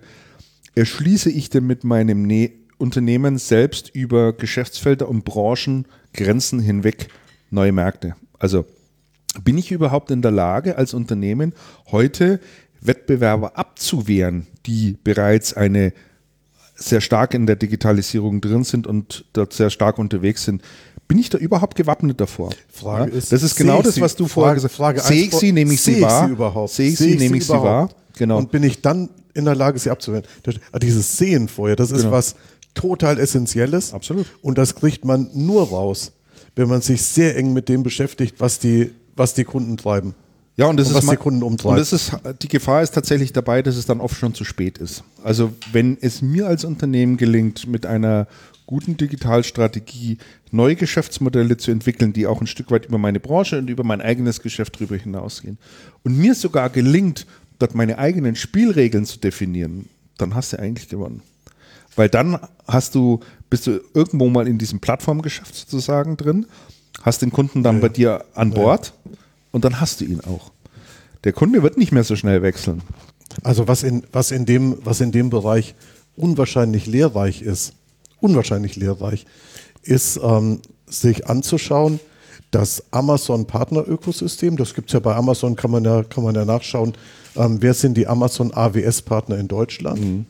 Sich diese Firmen mal anzuschauen, zu schauen, was die tun, was für Projekte die umsetzen und wie groß die in Wirklichkeit sind. Und die sind gigantisch groß.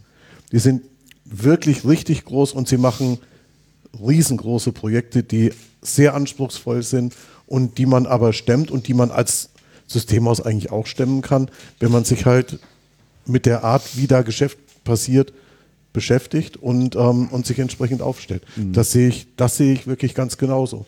Und man muss ja nicht alles mit Amazon machen, ist ja Quatsch. Aber, sie, aber, sich, an, aber sich anzuschauen, was passiert da genau, wie machen die das, was sind das für Häuser, und zum Beispiel auf welchen Veranstaltungen treffe ich die. Mhm. Und was, und was äh, wirklich eine Rolle spielt, habe ich neulich mal drüber geschrieben. Sehr guter Punkt. Genau am, am Beispiel Trello ähm, ist, gewöhnt euch an neue Namen. Gewöhnt euch an neue Namen. Die Player, die es da gibt, heißen anders. Die heißen vielleicht Trello, die heißen vielleicht Slack, die heißen total anders. Ja. Man liest von denen in total anderen Plattformen und ja. ähm, man nimmt sie so nicht wahr. Ja. Und alles, was die tun, beeinträchtigt oder beeinflusst, nicht beeinträchtigt, beeinflusst mein Geschäft. Und zwar positiv im Sinne von Potenzial, wie negativ im Sinne von bestimmte Dinge werden überflüssig. Du hast übrigens einen guten Punkt genannt. Also das ist einfach dieser Blick auch mal über die eigenen Grenzen hinweg. Es bringt einfach nichts, immer nur auf die CeBIT zu rennen und auf die Veranstaltungen der Hersteller zu rennen und auf die ähm, IT-Messen zu rennen. Das ist schön und gut, das muss man auch machen, man muss sich auch blicken lassen, man muss sich auch informieren. Aber ich kann jedem nur empfehlen, auch mal in, auf andere Messen reinzugehen. Ja? Auf eine Retail-Messe. Ja, mhm. ähm, jetzt findet hier beispielsweise äh, nächste Woche die Euroshop statt hier in Düsseldorf, eine ja, riesengroße auch, auch Messe. Eine spannende ja. Geschichte, ja. Oder mal auf eine Content-Marketing-Messe zu gehen oder auf eine E-Commerce-Messe zu gehen und, und, und. Man bekommt so viel wertvollen Input und so viel Wissen mit, was andere Branchen bewegt, was sie umtreibt, wie da der Stand der Dinge ist. Und äh, das ist einfach so inspirierend. Ja, ich, ich hab, glaube im Übrigen ja. auch, dass ein Großteil unserer Podcast-Hörer macht es auch. Also es ist kein, nicht als Vorwurf gedacht, weil das muss man auch mal loswerden. Äh, wollte ich schon lange mal sagen. Ich glaube, dass unsere Hörer, die oder überhaupt Leute, die Podcasts hören, auch eine ganz besondere Spezies Mensch sind. Warum? Es sind einfach wahnsinnig aufgeschlossene, neugierige, wissensbegierige und vor allen Dingen änderungs, sich selber veränderungswillige Leute. Und das ist eine ganz besondere, und das sind nicht viele. Das sind nicht viele, nicht jeder ist so. Ja, aber die Hörer, die wir haben, ähm, glaube ich, ähm, sind solche Leute. Gut, wir kennen, das ja auch, schön. wir kennen ja auch etliche, die wirklich sehr, also persönlich, die ja. sehr innovativ unterwegs sind, wo wir, wo wir das tatsächlich wissen. Ja, die ja. halt auch, auch so drauf sind und sagen, ich teile mein Wissen auch. Ja? Ich gebe einfach. Wissen auch weiter. Ich, ich, ähm, ich saug nicht nur auf, sondern ich gebe es einfach auch an andere weiter, also ja. Mitteilungsbedürfnis sozusagen haben, aber einfach immer sagen, ich, ich will weiter dazulernen, ich bleibe nicht dort, wo ich bin, sondern ich möchte mir einfach Wissen aneignen. Ja. ja und das finde ich eine sehr schöne, ähm, also solche Leute mag ich einfach gerne. Was ich, in letzter, was ich in letzter Zeit übrigens verstärkt empfohlen habe, nämlich seit ich dort gewesen bin, das habe ich verschiedensten Leuten aus Hersteller, Systemhaus, aber auch, ähm, aber auch Distributionsszene ans Herz gelegt ähm, geht mal auf eine Amazon AWS-Veranstaltung mhm. und hört euch in den Vorträgen mal sprechen. an, wie die Kunden von denen drauf sind, weil das sind ja viele Kundenvorträge. Hört euch das mal an. Das ist wirklich der Hit. Man muss mit denen nichts machen. Man muss sich auch nicht in die Richtung entwickeln, aber es ist einfach wesentlich, sich mal anzuhören, was da geredet wird. Mhm. Was da geredet wird, genau. Mhm. Wenn einer sagt, ich brauche keinen, ich muss meinen Einkauf davon überzeugen, dass man Server nicht mehr ausschreiben muss, dann ist das eine große Veränderung im gesamten Markt. Mhm. Und wenn dann der Rest der, der Rest der Mannschaft das mitschreibt und heftig nickt, weil sie das Problem auch schon kennen. Genau. Wir sind schon fast durch mit unseren Themen, Andreas, sehe ich Ach, gerade. Meine Güte, das ist ja, ja absolut da ist schon ziemlich, ziemlich alles, alles durchgestrichen. Also, ähm, das ist so die Veränderung, was Channelcast anbelangt, also mehr Akzent äh, in Zukunft genau. im Bereich Digitalisierung. Veränderung auch dahingehend, dass wir äh, ab der nächsten Folge den Andreas Wenninger noch mit an Bord nehmen. Ja, ein sehr meinungsstarker ähm, Brancheninsider, genau. langjähriger. Genau, sich natürlich auch sehr viel mit dem Thema Digitalisierung äh, auseinandersetzt. wir haben ja zusammen ein Unternehmen und äh, da beschäftigen wir uns einfach mit der Viele. Wollen wir einfach mal viel Wissen brei, äh, weitergeben. Äh, Andreas hat äh, unlängst einen Vortrag, oh, schau mal, wie die schneit da draußen, ich werde wahnsinnig, unlängst einen Vortrag gehalten äh, über dieses Thema und da hat er gesagt, er hätte nach der Folie 2 äh, schon eine Dreiviertelstunde reden können, weil da so viele Nachfragen kamen. Und da mhm. ging es genau um das Thema Tools. Ja? Also welche Tools werden eingesetzt, was können Tools die? Das treibt einfach so viele um. Und da werden wir einfach uns regelmäßig immer wieder unsere Lösungen vorstellen äh, und auch mal sagen, warum wir es ausgewählt haben und was man damit machen kann. Ich glaube, da gibt es auch so die eine oder andere Inspiration. Und so aufgeschlossen wie ihr seid da draußen, probiert ihr das dann ganz einfach auch mal aus und äh, könnt euch dann euer eigenes Bild schaffen.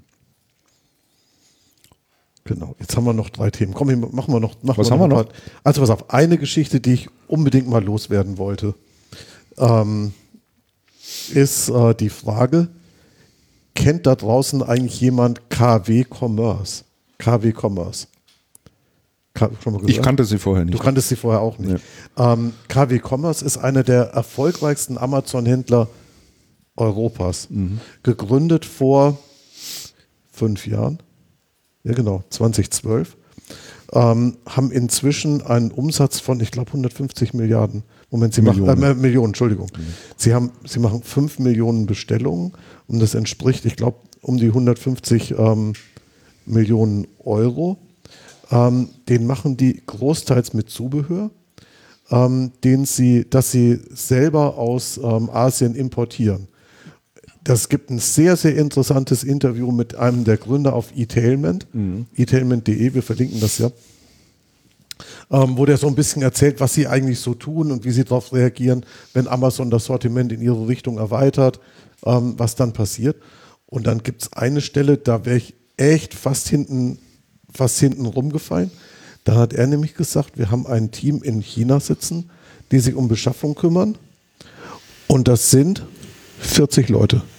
Und 40 Leute in China, die sich um Beschaffung kümmern, das ist ja echt mal sensationell, das ist ja sensationell groß. Ja, was machen die denn? Und dann ähm, stellt sich im Laufe des Interviews raus, ähm, sie haben insgesamt 180 Leute. 180 Leute in China werden sie jetzt, ähm, werden sie jetzt das Team verdoppeln und das Unternehmen wächst und das Unternehmen wächst profitabel. Die Jungs kommen aus dem Schwäbischen sind sehr, sehr bodenständig, sagen, sie haben jeden Pfennig, den sie gewonnen haben, alles eigenfinanziert, wieder ins, wieder ins Unternehmen äh, investiert, alles eigenfinanziert, nichts bankfinanziert und, ähm, und wirklich ähm, segeln sie unterm Amazon, unterm Amazon Radar, im Amazon Kielwasser, nutzen von Amazon ähm, Lager, Versand, alles Mögliche, erweitern permanent das Sortiment und ähm, sind da und sind da total agil. Ja. Das ist wirklich interessant. Und der Gründer erzählt so ein bisschen, wie sie das Unternehmen aufgebaut haben, was so schwierig war und welche Fehler sie begangen haben und ähm, wie sie die gelöst haben. Es lohnt sich sehr, sehr, sehr, äh, das mal zu lesen. Ja, und das was auch die Erfolgsgeschichten in, der, in dem E-Commerce-Segment, wo andere gesagt haben, ähm, ja, mein Laden läuft ja nicht mehr so und das ist ja alles schwierig und, und dann gehen zwei ähm, Studenten her aus dem Schwäbischen und und räumen einfach ab und machen und machen ein wirklich, ein wirklich großes Unternehmen. Mhm, das stimmt, ja. Ja, erzählen da drin auch sehr schön, warum sie ausgerechnet diese Plattform nutzen und nicht ja. irgendwelche anderen und warum sie nicht selber versuchen, einen eigenen Online-Shop hochzuziehen. Mhm. Das hat ja auch alles Vor- und Nachteile. Äh, so ein Shop ist schnell an den Start gebracht, in die Produkte sind auch schnell reingeworfen und die Zahlungssysteme dran geflanscht und die Logistik kriegst du vielleicht auch noch irgendwo hin. Aber du musst natürlich so einen Shop auch bekannt machen. Also du ja. musst natürlich auch dafür sorgen, genau. dass dann Leute zu dir auf den Shop kommen. Du musst äh, das Thema Inbound-Marketing dann sehr stark spielen. Du musst viel Werbung betreiben. Kostet natürlich auch alles Geld. Ja. Amazon hat natürlich ein äh, funktionierendes Ökosystem und eine funktionierende Plattform mit sehr eingespielten Prozessen, mit sehr intelligent aufgesetzten Prozessen mit einer großen Unterstützung. Und da kann man natürlich auch äh, ein Stück weit davon profitieren, aber muss man natürlich dann auch wollen, ist vollkommen klar. Ähm, manchmal gibt es da natürlich dann auch Widerstände, wenn man sagt, nee, nee, ich mache eigentlich meinen, meinen Mitbewerber stark. Aber wie auch immer, ähm, damit auseinandersetzen sollte man sich. Man muss sich damit auseinandersetzen und dazu positionieren und da, und da seine Alleinstellung finden. Der, ähm, er sagt zum Beispiel, Amazon hat in den letzten drei Jahren 150 Produkte aus unseren Kategorien ins Sortiment aufgenommen. Mhm. Ähm, wir hingegen bieten 200 neue Produkte in der Woche. Mhm. Also der hat da schon eine ähm, beträchtliche Schlagzahl und es scheint. Ja, die gehen auch sehr in die sehr Nischen rein, laufen. Ne? so ja. ganz wirklich absolute ja. Nischenprodukte. Und ich habe äh, von denen vorher wirklich im ganzen Leben noch niemals irgendwas gehört. Und jetzt verfolgen wir die Szene schon doch recht intensiv. Also ich habe das mal ausprobiert. Ich meine, im Einkauf liegt ja natürlich auch ein Stück weit die Marge. Das ist ja durchaus bekannt. Und es gibt ja eine Webseite, die heißt AliExpress. Mhm. Äh, gehört zu dem Alibaba-Konzern. Ach, also zu Alibaba. Zu dem chinesischen. Alibaba ist ja auch eine interessante Plattform. Das ist eine interessante Plattform. Muss man wirklich sagen. Das ist da, schon richtig spannend. Da kannst du ja auch alles einkaufen. Also von Mode über Elektronik, über alles, was, was du so brauchst. Und äh, ich habe dort für meine Tochter mal so eine Boombox gekauft, weil es mich einfach mal interessiert hat. Also Preise natürlich sensationell. Ich würde sagen, ein Drittel von dem, was es hier in Deutschland kosten würde. Glaube ich. Und dann haben wir gedacht, das probiere ich jetzt mal aus, ob das funktioniert. Das Geld kommt. Ich bin ja einfach auch neugierig und ja. probiere Dinge einfach mal aus. Und siehe da, zehn Tage später war das Ding da, super verpackt, alles in Ordnung, mhm. äh, einwandfrei, es gab überhaupt keine Probleme. Das Einzige, was ist, dass, äh, wenn man die einschaltet, meldet sich so eine chinesische Stimme, die ich nicht verstehe, aber ansonsten in seiner Funktion keinerlei Einschränkungen oder sonst irgendwas. Und äh, tatlos, wunderbar. Ja. wunderbar. Das ist schon interessant, man kann schon viel tun.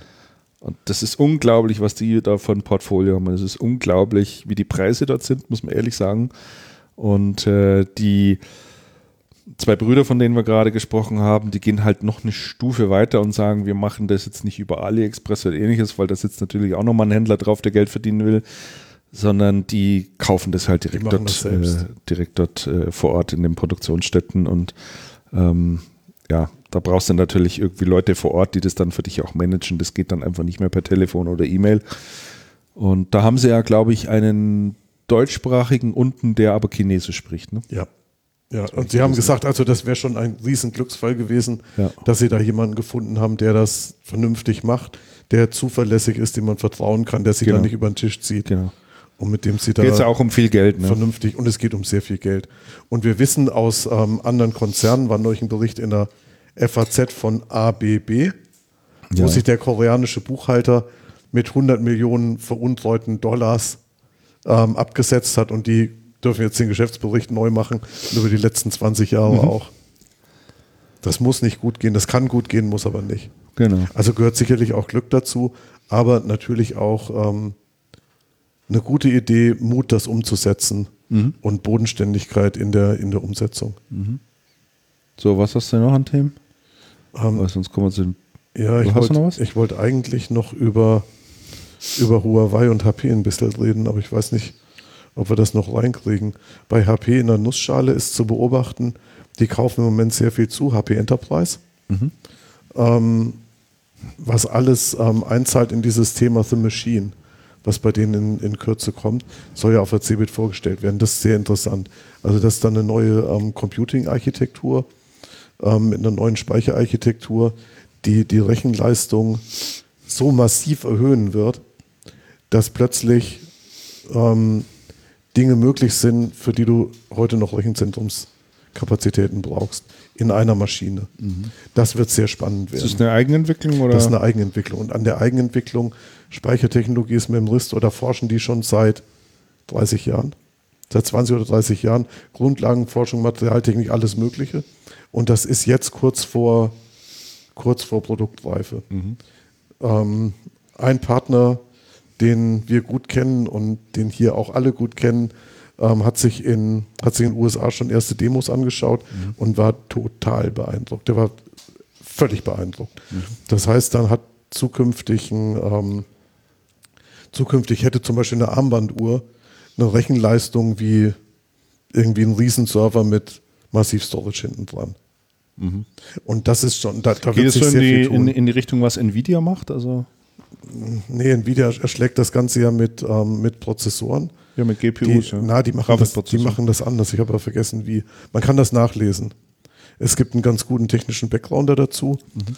Ähm, die erhöhen auf jeden Fall die Bandbreiten massiv, verlagern den Speicher sehr viel, ähm, sehr viel näher Richtung CPU.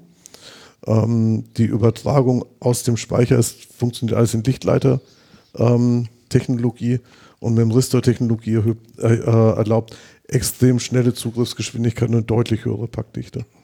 Einsatzgebiete auch schon klar.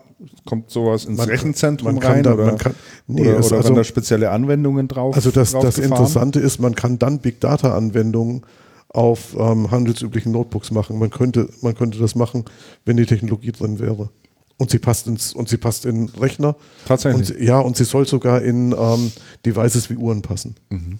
Oh, da bin ich mal gespannt. Das klingt Also das ist, ähm, es, wenn es kommt, muss es massiv sein. Allerdings sind viele Leute skeptisch, mhm.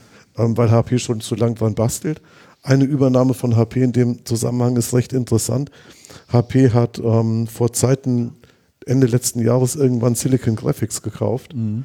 und man hat sich überlegt, warum das so ist. Silicon Graphics hat wohl eine spezielle Technologie, die ihnen genau in, dem, in der Speicheransteuerung fehlt. Mhm. Ja, ich habe da bisher ehrlich gesagt wenig drüber gehört. Also ähm, es ist immer ist mal noch, wieder noch, noch ver relativ verhalten. Ja, ne? es ist immer mal wieder drüber berichtet worden, aber dann sind viele Leute halt so skeptisch, weil sie sagen, ja, da reden sie ja nur schon seit 20 Jahren drüber und da wird, da kommt niemals wird da was von. Aber es scheint tatsächlich so weit zu sein und unmittelbar vor der vor der Einführung zu stehen. Dieses Jahr. Angeblich dieses Jahr. Angeblich sollten, also nein, es sind schon Demos letztes Jahr gezeigt worden allerdings im sehr kleinen Kreis. Dieses Jahr soll The Machine auf der CeBIT zu sehen sein. Mhm. Schauen wir mal. Okay. Also das ist, das ist ganz interessant und da geht was weiter. Ähm, und dann habe ich noch was, ähm, noch was über Huawei, weil Huawei ja auch so ein Unternehmen ist, ein chinesisches Unternehmen, was von vielen sehr skeptisch verfolgt wird, weil man sagt, die Chinesen machen sich hier breit und die wollen nur spionieren und alles irgendwie ganz schrecklich. Das noch mit Netzwerktechnologie. Und das noch mit Netzwerktechnologie und dann große Kooperation mit der Telekom. Naja, wo das, wo alles rauskommen soll, ist ja alles fürchterlich, dem ist nicht zu vertrauen. Das sagen natürlich sehr viele ähm, amerikanische Unternehmen.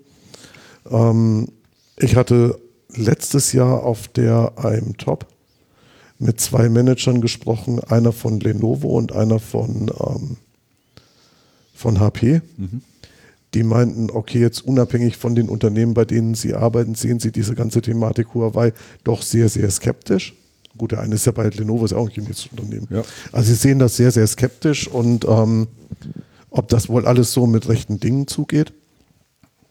Ähm, interessanter, interessanter Punkt ist, ähm, Huawei wird von sehr vielen ähm, Systemhäusern durch und auch Anwendern durchaus sehr positiv gesehen, weil sie halt viel Technologie haben, eigene Technologie.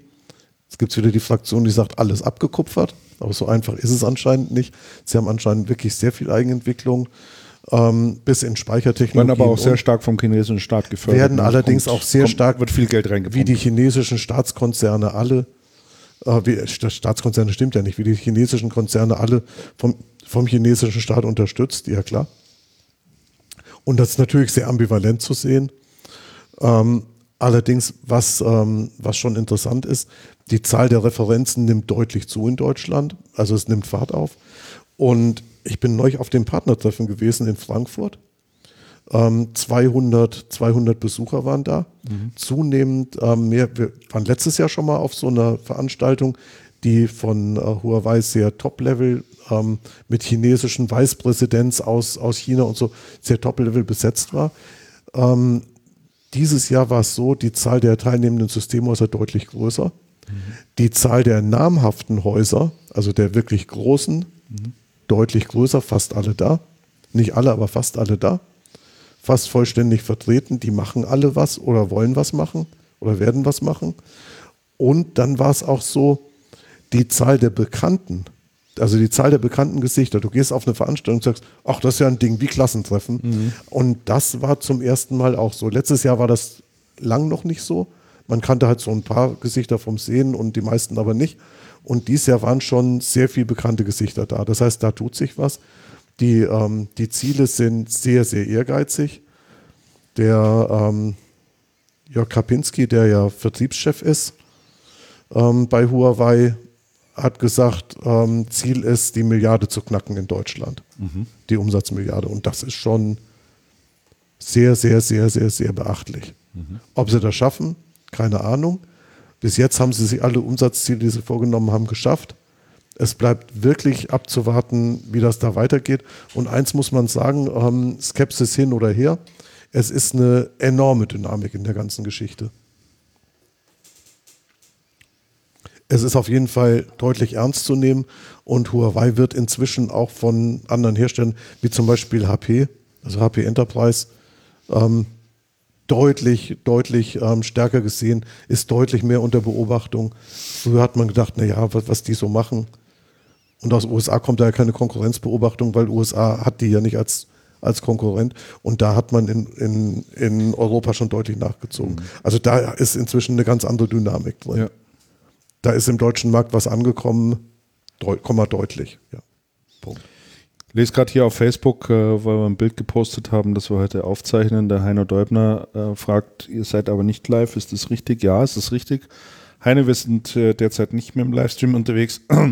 Ähm, was ein Stück weit dem Umstand geschuldet ist, dass ich hier gerade so softwareseitig eine Umstellung habe, kommt aber wieder mit der nächsten äh, Version, die ich dann auf dem Rechner drauf habe. Äh, Audio-Software ähm, ist das ein Modul, das dann drin ist. Also nächste Folge, denke ich, wenn wir dann auch wieder live streamen, wobei es natürlich auch immer so eine Geschichte ist, ähm, wenn wir das dann irgendwann im Laufe des Vormittags machen, hat von euch ja auch keiner Zeit, da wirklich zuzuhören. Trotzdem, paar Hörer bleiben dann immer hängen, das ist ganz nett. Wir können auch mal überlegen, ob wir nicht mal so einen Facebook-Livestream wieder machen und das dann einfach dort auch rausströmen. Das ist mittlerweile heute auch alles kein Problem mehr. Und Michael Krämer, äh, unser geliebter Saarländer fragt hier, warum nennst du Alexander Roth eine Pappnase? Also äh, ich wüsste nicht, dass ich das geäußert habe. Habe ich irgendwie Pappnase gesagt? Ah, nein, weil du geschrieben ich, ich weiß schon. Ohne Pappnase übrigens. Ohne Pappnase übrigens. Ah, jetzt weil wir nur, zu, weil wir nur okay. zu zweit, weil wir nur ah, zu zweit okay. hier sitzen. Jetzt habe ich es verstanden. Okay. Ja, ja, genau, richtig. Nee, nee. Aber für dich habe ich nachher noch was, Michael Kremer. Ich bin dir noch eine Frage schuldig oder eine Antwort schuldig auf eine Frage, die du mir, glaube ich, vor drei Monaten mal gestellt hast.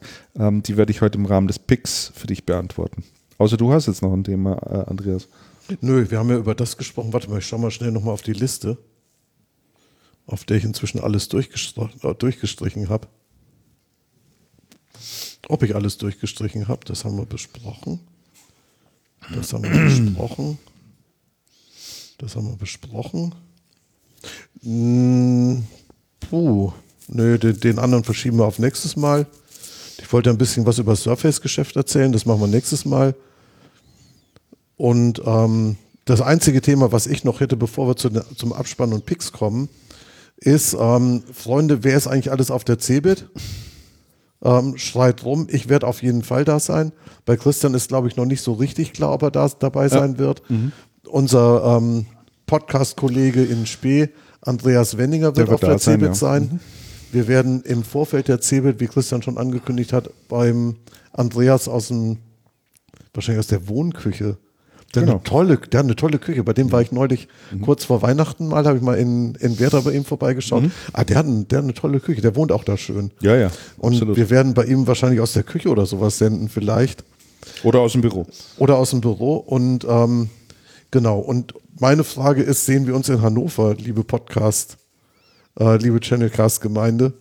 Ich wäre da. Und wir können dann auch in Hannover ein paar Stimmen einsammeln, wenn wir, wenn wir lustig sind. Genau. Dann kommen wir zu den Picks, Andreas. Hast du was? Ja, pick du doch mal zuerst. Ich soll zuerst picken, bei dir steht gar nichts drin. Nee, ich pick doch, ich pick doch dies, äh, die Slack-Tool. Ach ja. Ähm, gut, dann fange ich an. Weil es also, wirklich, wirklich toll ist. Genau. Also ist toll. Ich habe vor ein paar Monaten mal, glaube ich, hier auf Facebook ähm, zum Besten gegeben, dass ich mir ein sogenanntes elektronisches Fahrtenbuch angeschafft habe und zumindest erstmal testen wollte. Ähm, das ist die Lösung von dem Unternehmen Wimcar. Das schreibt sich V-I-M-C-A-R, also Wimcar. Und äh, ja, hatte das eine ganze Weile im Einsatz und mich hatte Michael Krämer dann mal angeschrieben, ich soll doch mal bitte äh, einen Erfahrungsbericht abgeben, ob das Teil irgendwie was taugt. Ähm, ich glaube, er hat so im Hinterkopf oder im Sinn, das möglicherweise bei seiner Flotte einzusetzen, bei den Fahrzeugen einzusetzen oder wenn die Techniker, Servicetechniker unterwegs sind. Ich habe es gemacht, weil ich einfach weg wollte von der 1%-Regel und mir gedacht habe, ähm, dann muss ich eben irgendwie diese ganzen Fahrten, die ich mache, die dienstlicher Natur sind, äh, erfassen. Jetzt gibt es die Möglichkeit, dass man sich so eine große Klatte ins äh, Handschuhfach legt und einen Bleistift, nee, Bleistift geht ja nicht, einen Kugelschreiber daneben und dann irgendwie alles von Hand erfasst.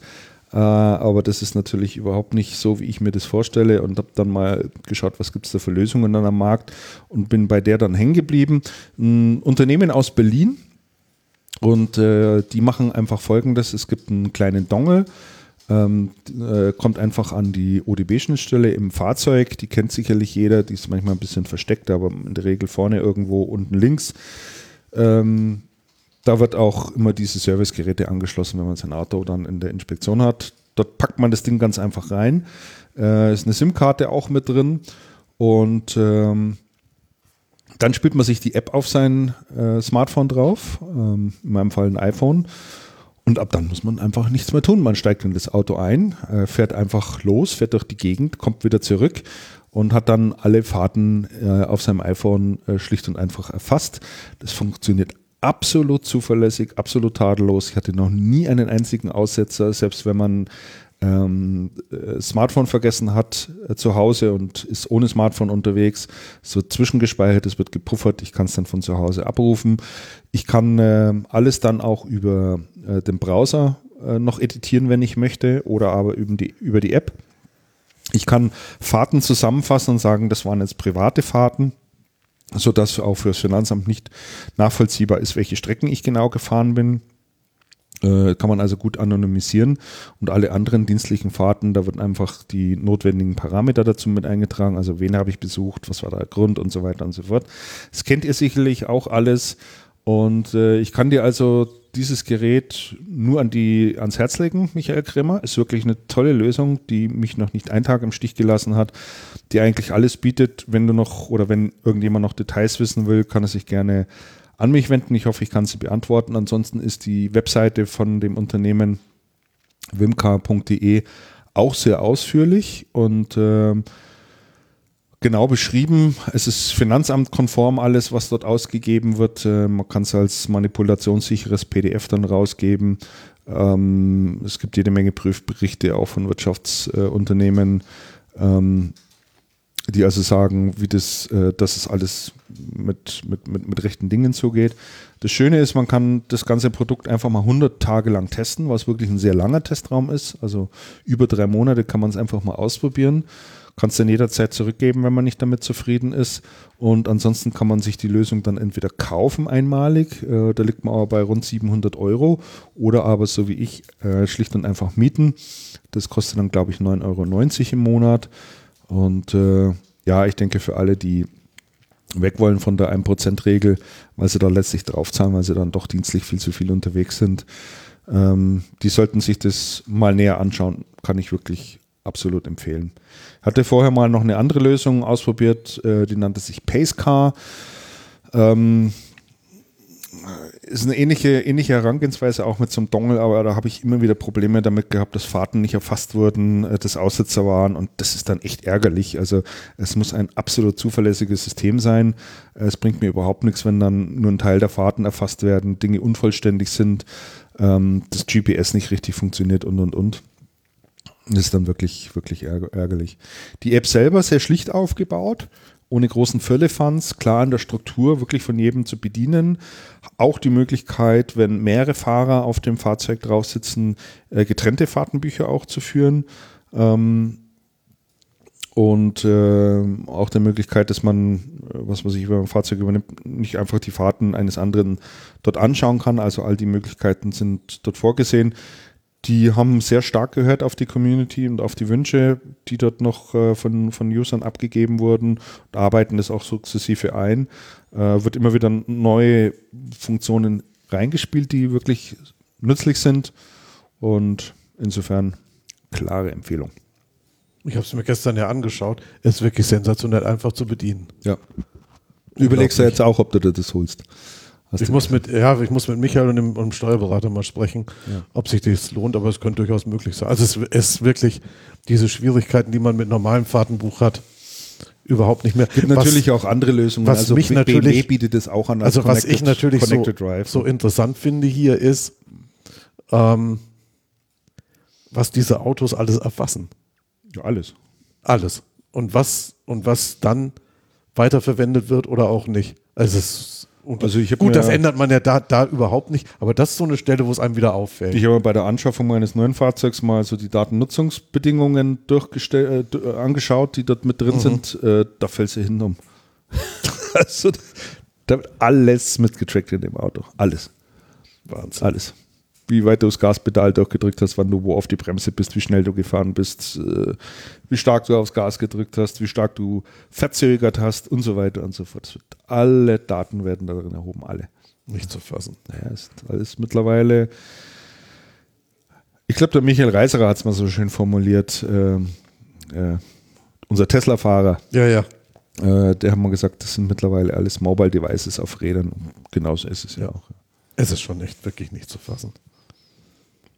So, du wolltest auch noch was So, picken? genau. Ich wollte, ich wollte doch picken ähm, diese Erweiterung zu Slack, von der ich jetzt wieder vergessen habe, wie sie heißt. Ich muss da mal drauf gehen. The Scope. The Scope. Ähm, wir hatten ja schon öfter mal gesprochen über Slack, was ähm, eine Anwendung ist, mit der man sich über Dinge unterhalten kann und ähm, mit der man mit der man eigentlich E-Mail abschaffen kann. Unser hehres Ziel der Slack-Einführung im vergangenen Jahr war es, E-Mail deutlich zu reduzieren. Habt ihr es geschafft?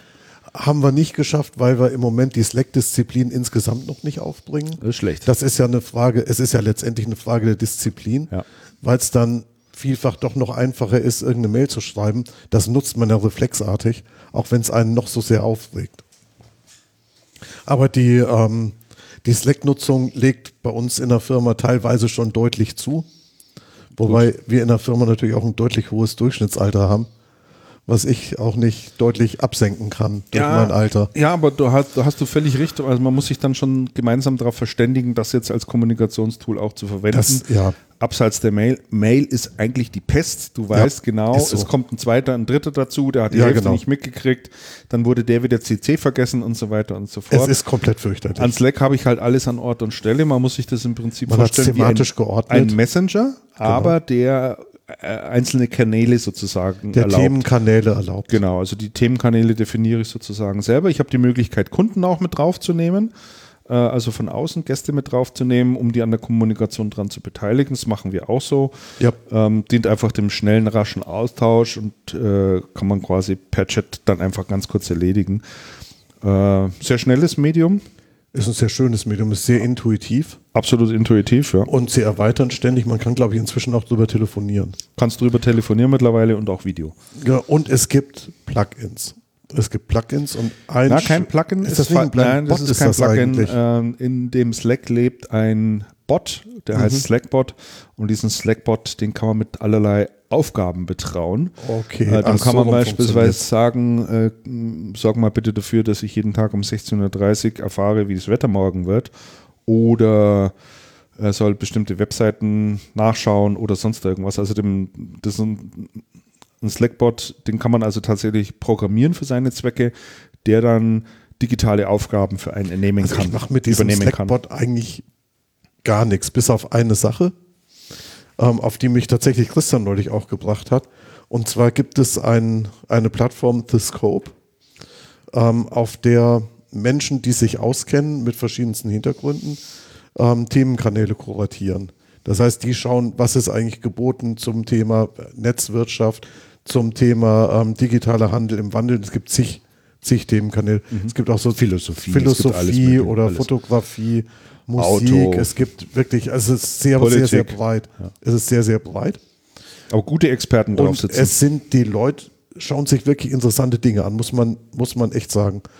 Und man kann die äh, Kanäle abonnieren und via Slackbot bekommt man sie dann in Slack eingespielt. Mhm. Das heißt, man kann tatsächlich Slack deutlich mehr plattformartig nutzen, wie eine Plattform, auf der man tatsächlich auch seine ähm, Nachrichten oder Neuigkeiten bezieht. Und ich muss wirklich sagen, ich habe zwei Kanäle abonniert. Das eine ist ähm, Netzwirtschaft, das andere ist ähm, digitaler Handel im Wandel. Und ich bin auf wirklich viele interessante Dinge schon gekommen. Es sind immer wieder Dinge drin, die mich kein Stück interessieren, aber mich interessiert viel, aber nicht alles. Aber es sind wirklich interessante Anregungen drin.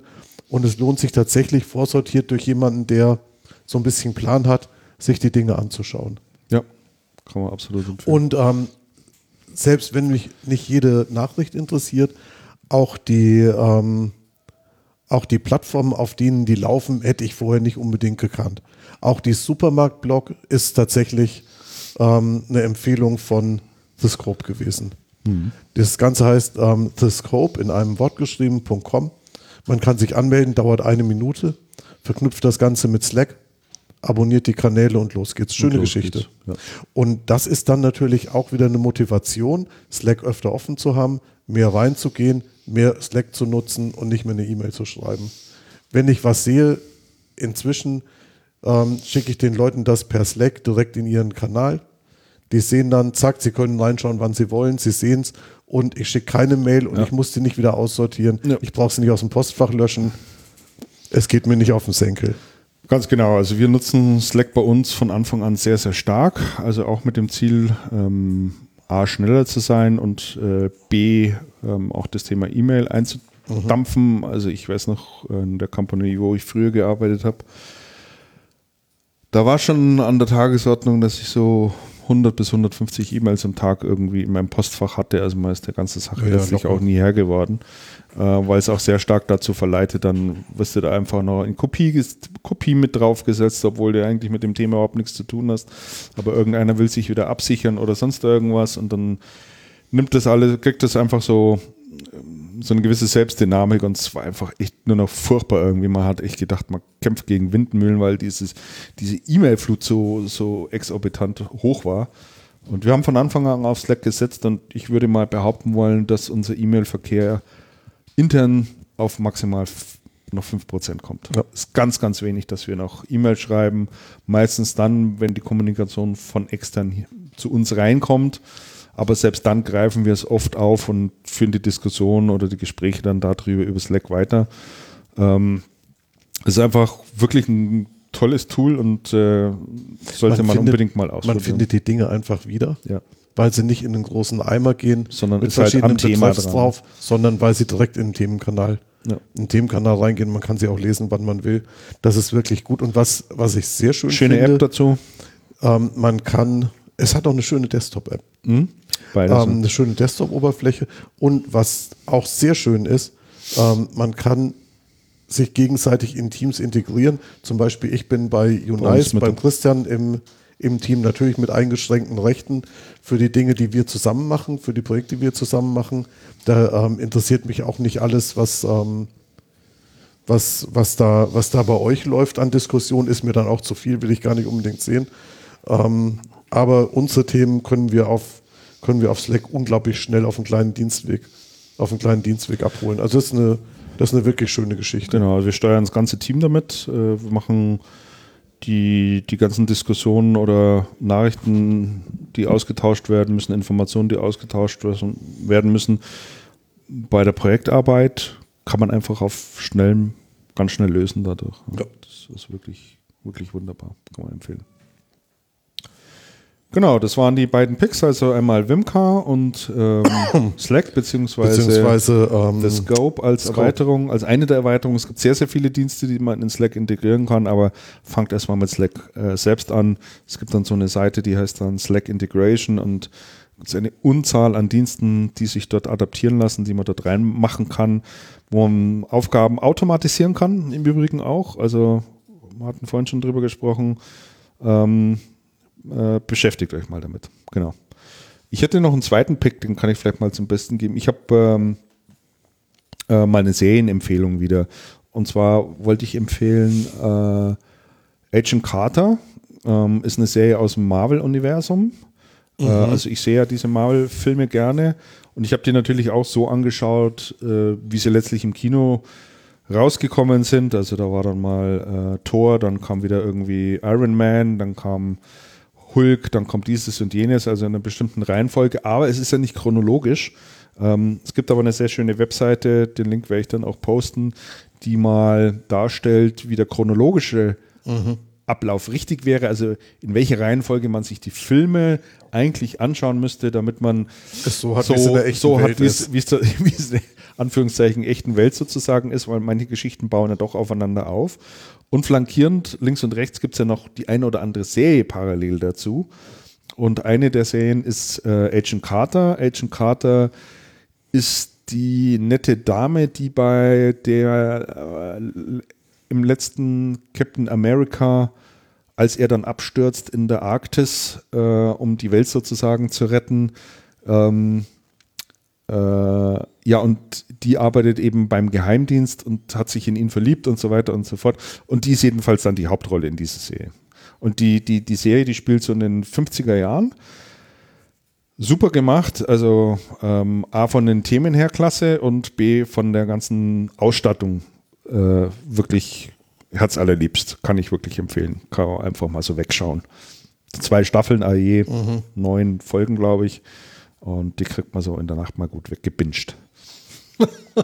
Interessiert mich nur eins. Wie kann man die Welt retten, indem man in der Arktis abstürzt? Der hatte irgendwas an Bord, meine ich, äh, wo Vielleicht sichergestellt werden muss, jetzt, dass das. Spätestens jetzt die Sendung beenden. Ja, ich habe ich hab Captain America jetzt nicht mehr so. Schon ein, zwei Jahre her, wo ich den Film gesehen habe. Ja. Aber das ist schon interessant. Du hattest mir ja letztens auch irgendwie was zugeschickt über Belmondo-Film Der Profi. Ah, der Profi von Belmondo. Ich meine, da habe ich ja. nur, da, da weiß ich nur noch, dass es das eine, ist Jahrzehnte eine, her. Ein, ja, genau. Aber tolle Filmmusik, das weiß ich noch. Ja, der Film ist auch gut. Und der Film ist auch gut, aber ich würde dir heute nicht mehr sagen können, was da all ich weiß das, passiert. Ich weiß das auch nicht mehr genau. Es war interessant. Ich habe einen Trailer gesucht, gesucht gefunden ähm, durch Zufall. Ich war auf der Suche nach was total anderem nach einem Filmzitat und dann wurde mir Belmondo der Profi ausgeworfen, obwohl das Filmzitat aus einem Film kommt, ähm, der zur selben Zeit gedreht wurde, der Saustall, der deutlich weniger aha, bekannt ist, aha. aber viel, viel fieser. Ähm, und dann in dem Trailer, der Trailer bestand drin, dass Belmondo einen nach dem anderen umgehauen hat. Einer mal, zack, zack, den nächsten, dann hat er geschossen und dann hat er den letzten verbliebenen Gegner im Auto mitsamt dem Auto geschrottet. Also es war ein witziger Trailer. Mhm. Kann man gut vorstellen. Wird dem Film überhaupt nicht gerecht, aber hey, ist egal. Genau, Agent Carter läuft übrigens auf Netflix. Und äh, Der jetzt. Profi von Belmondo Video, jetzt hören wir besser auf. genau. Wir verabschieden uns bis zur kurz vor der CeBIT. Genau, da melden wir uns dann wieder. Ja, vielen Dank äh, an alle fürs Zuhören wie immer und äh, vielen Dank auch fürs Feedback, was wir dort regelmäßig von euch bekommen. Freuen wir uns immer sehr, sehr drüber. Und äh, ja, gehabt euch wohl. Bis zum nächsten Mal. Macht's Bis zum gut. nächsten Mal. Servus. Ciao, Servus.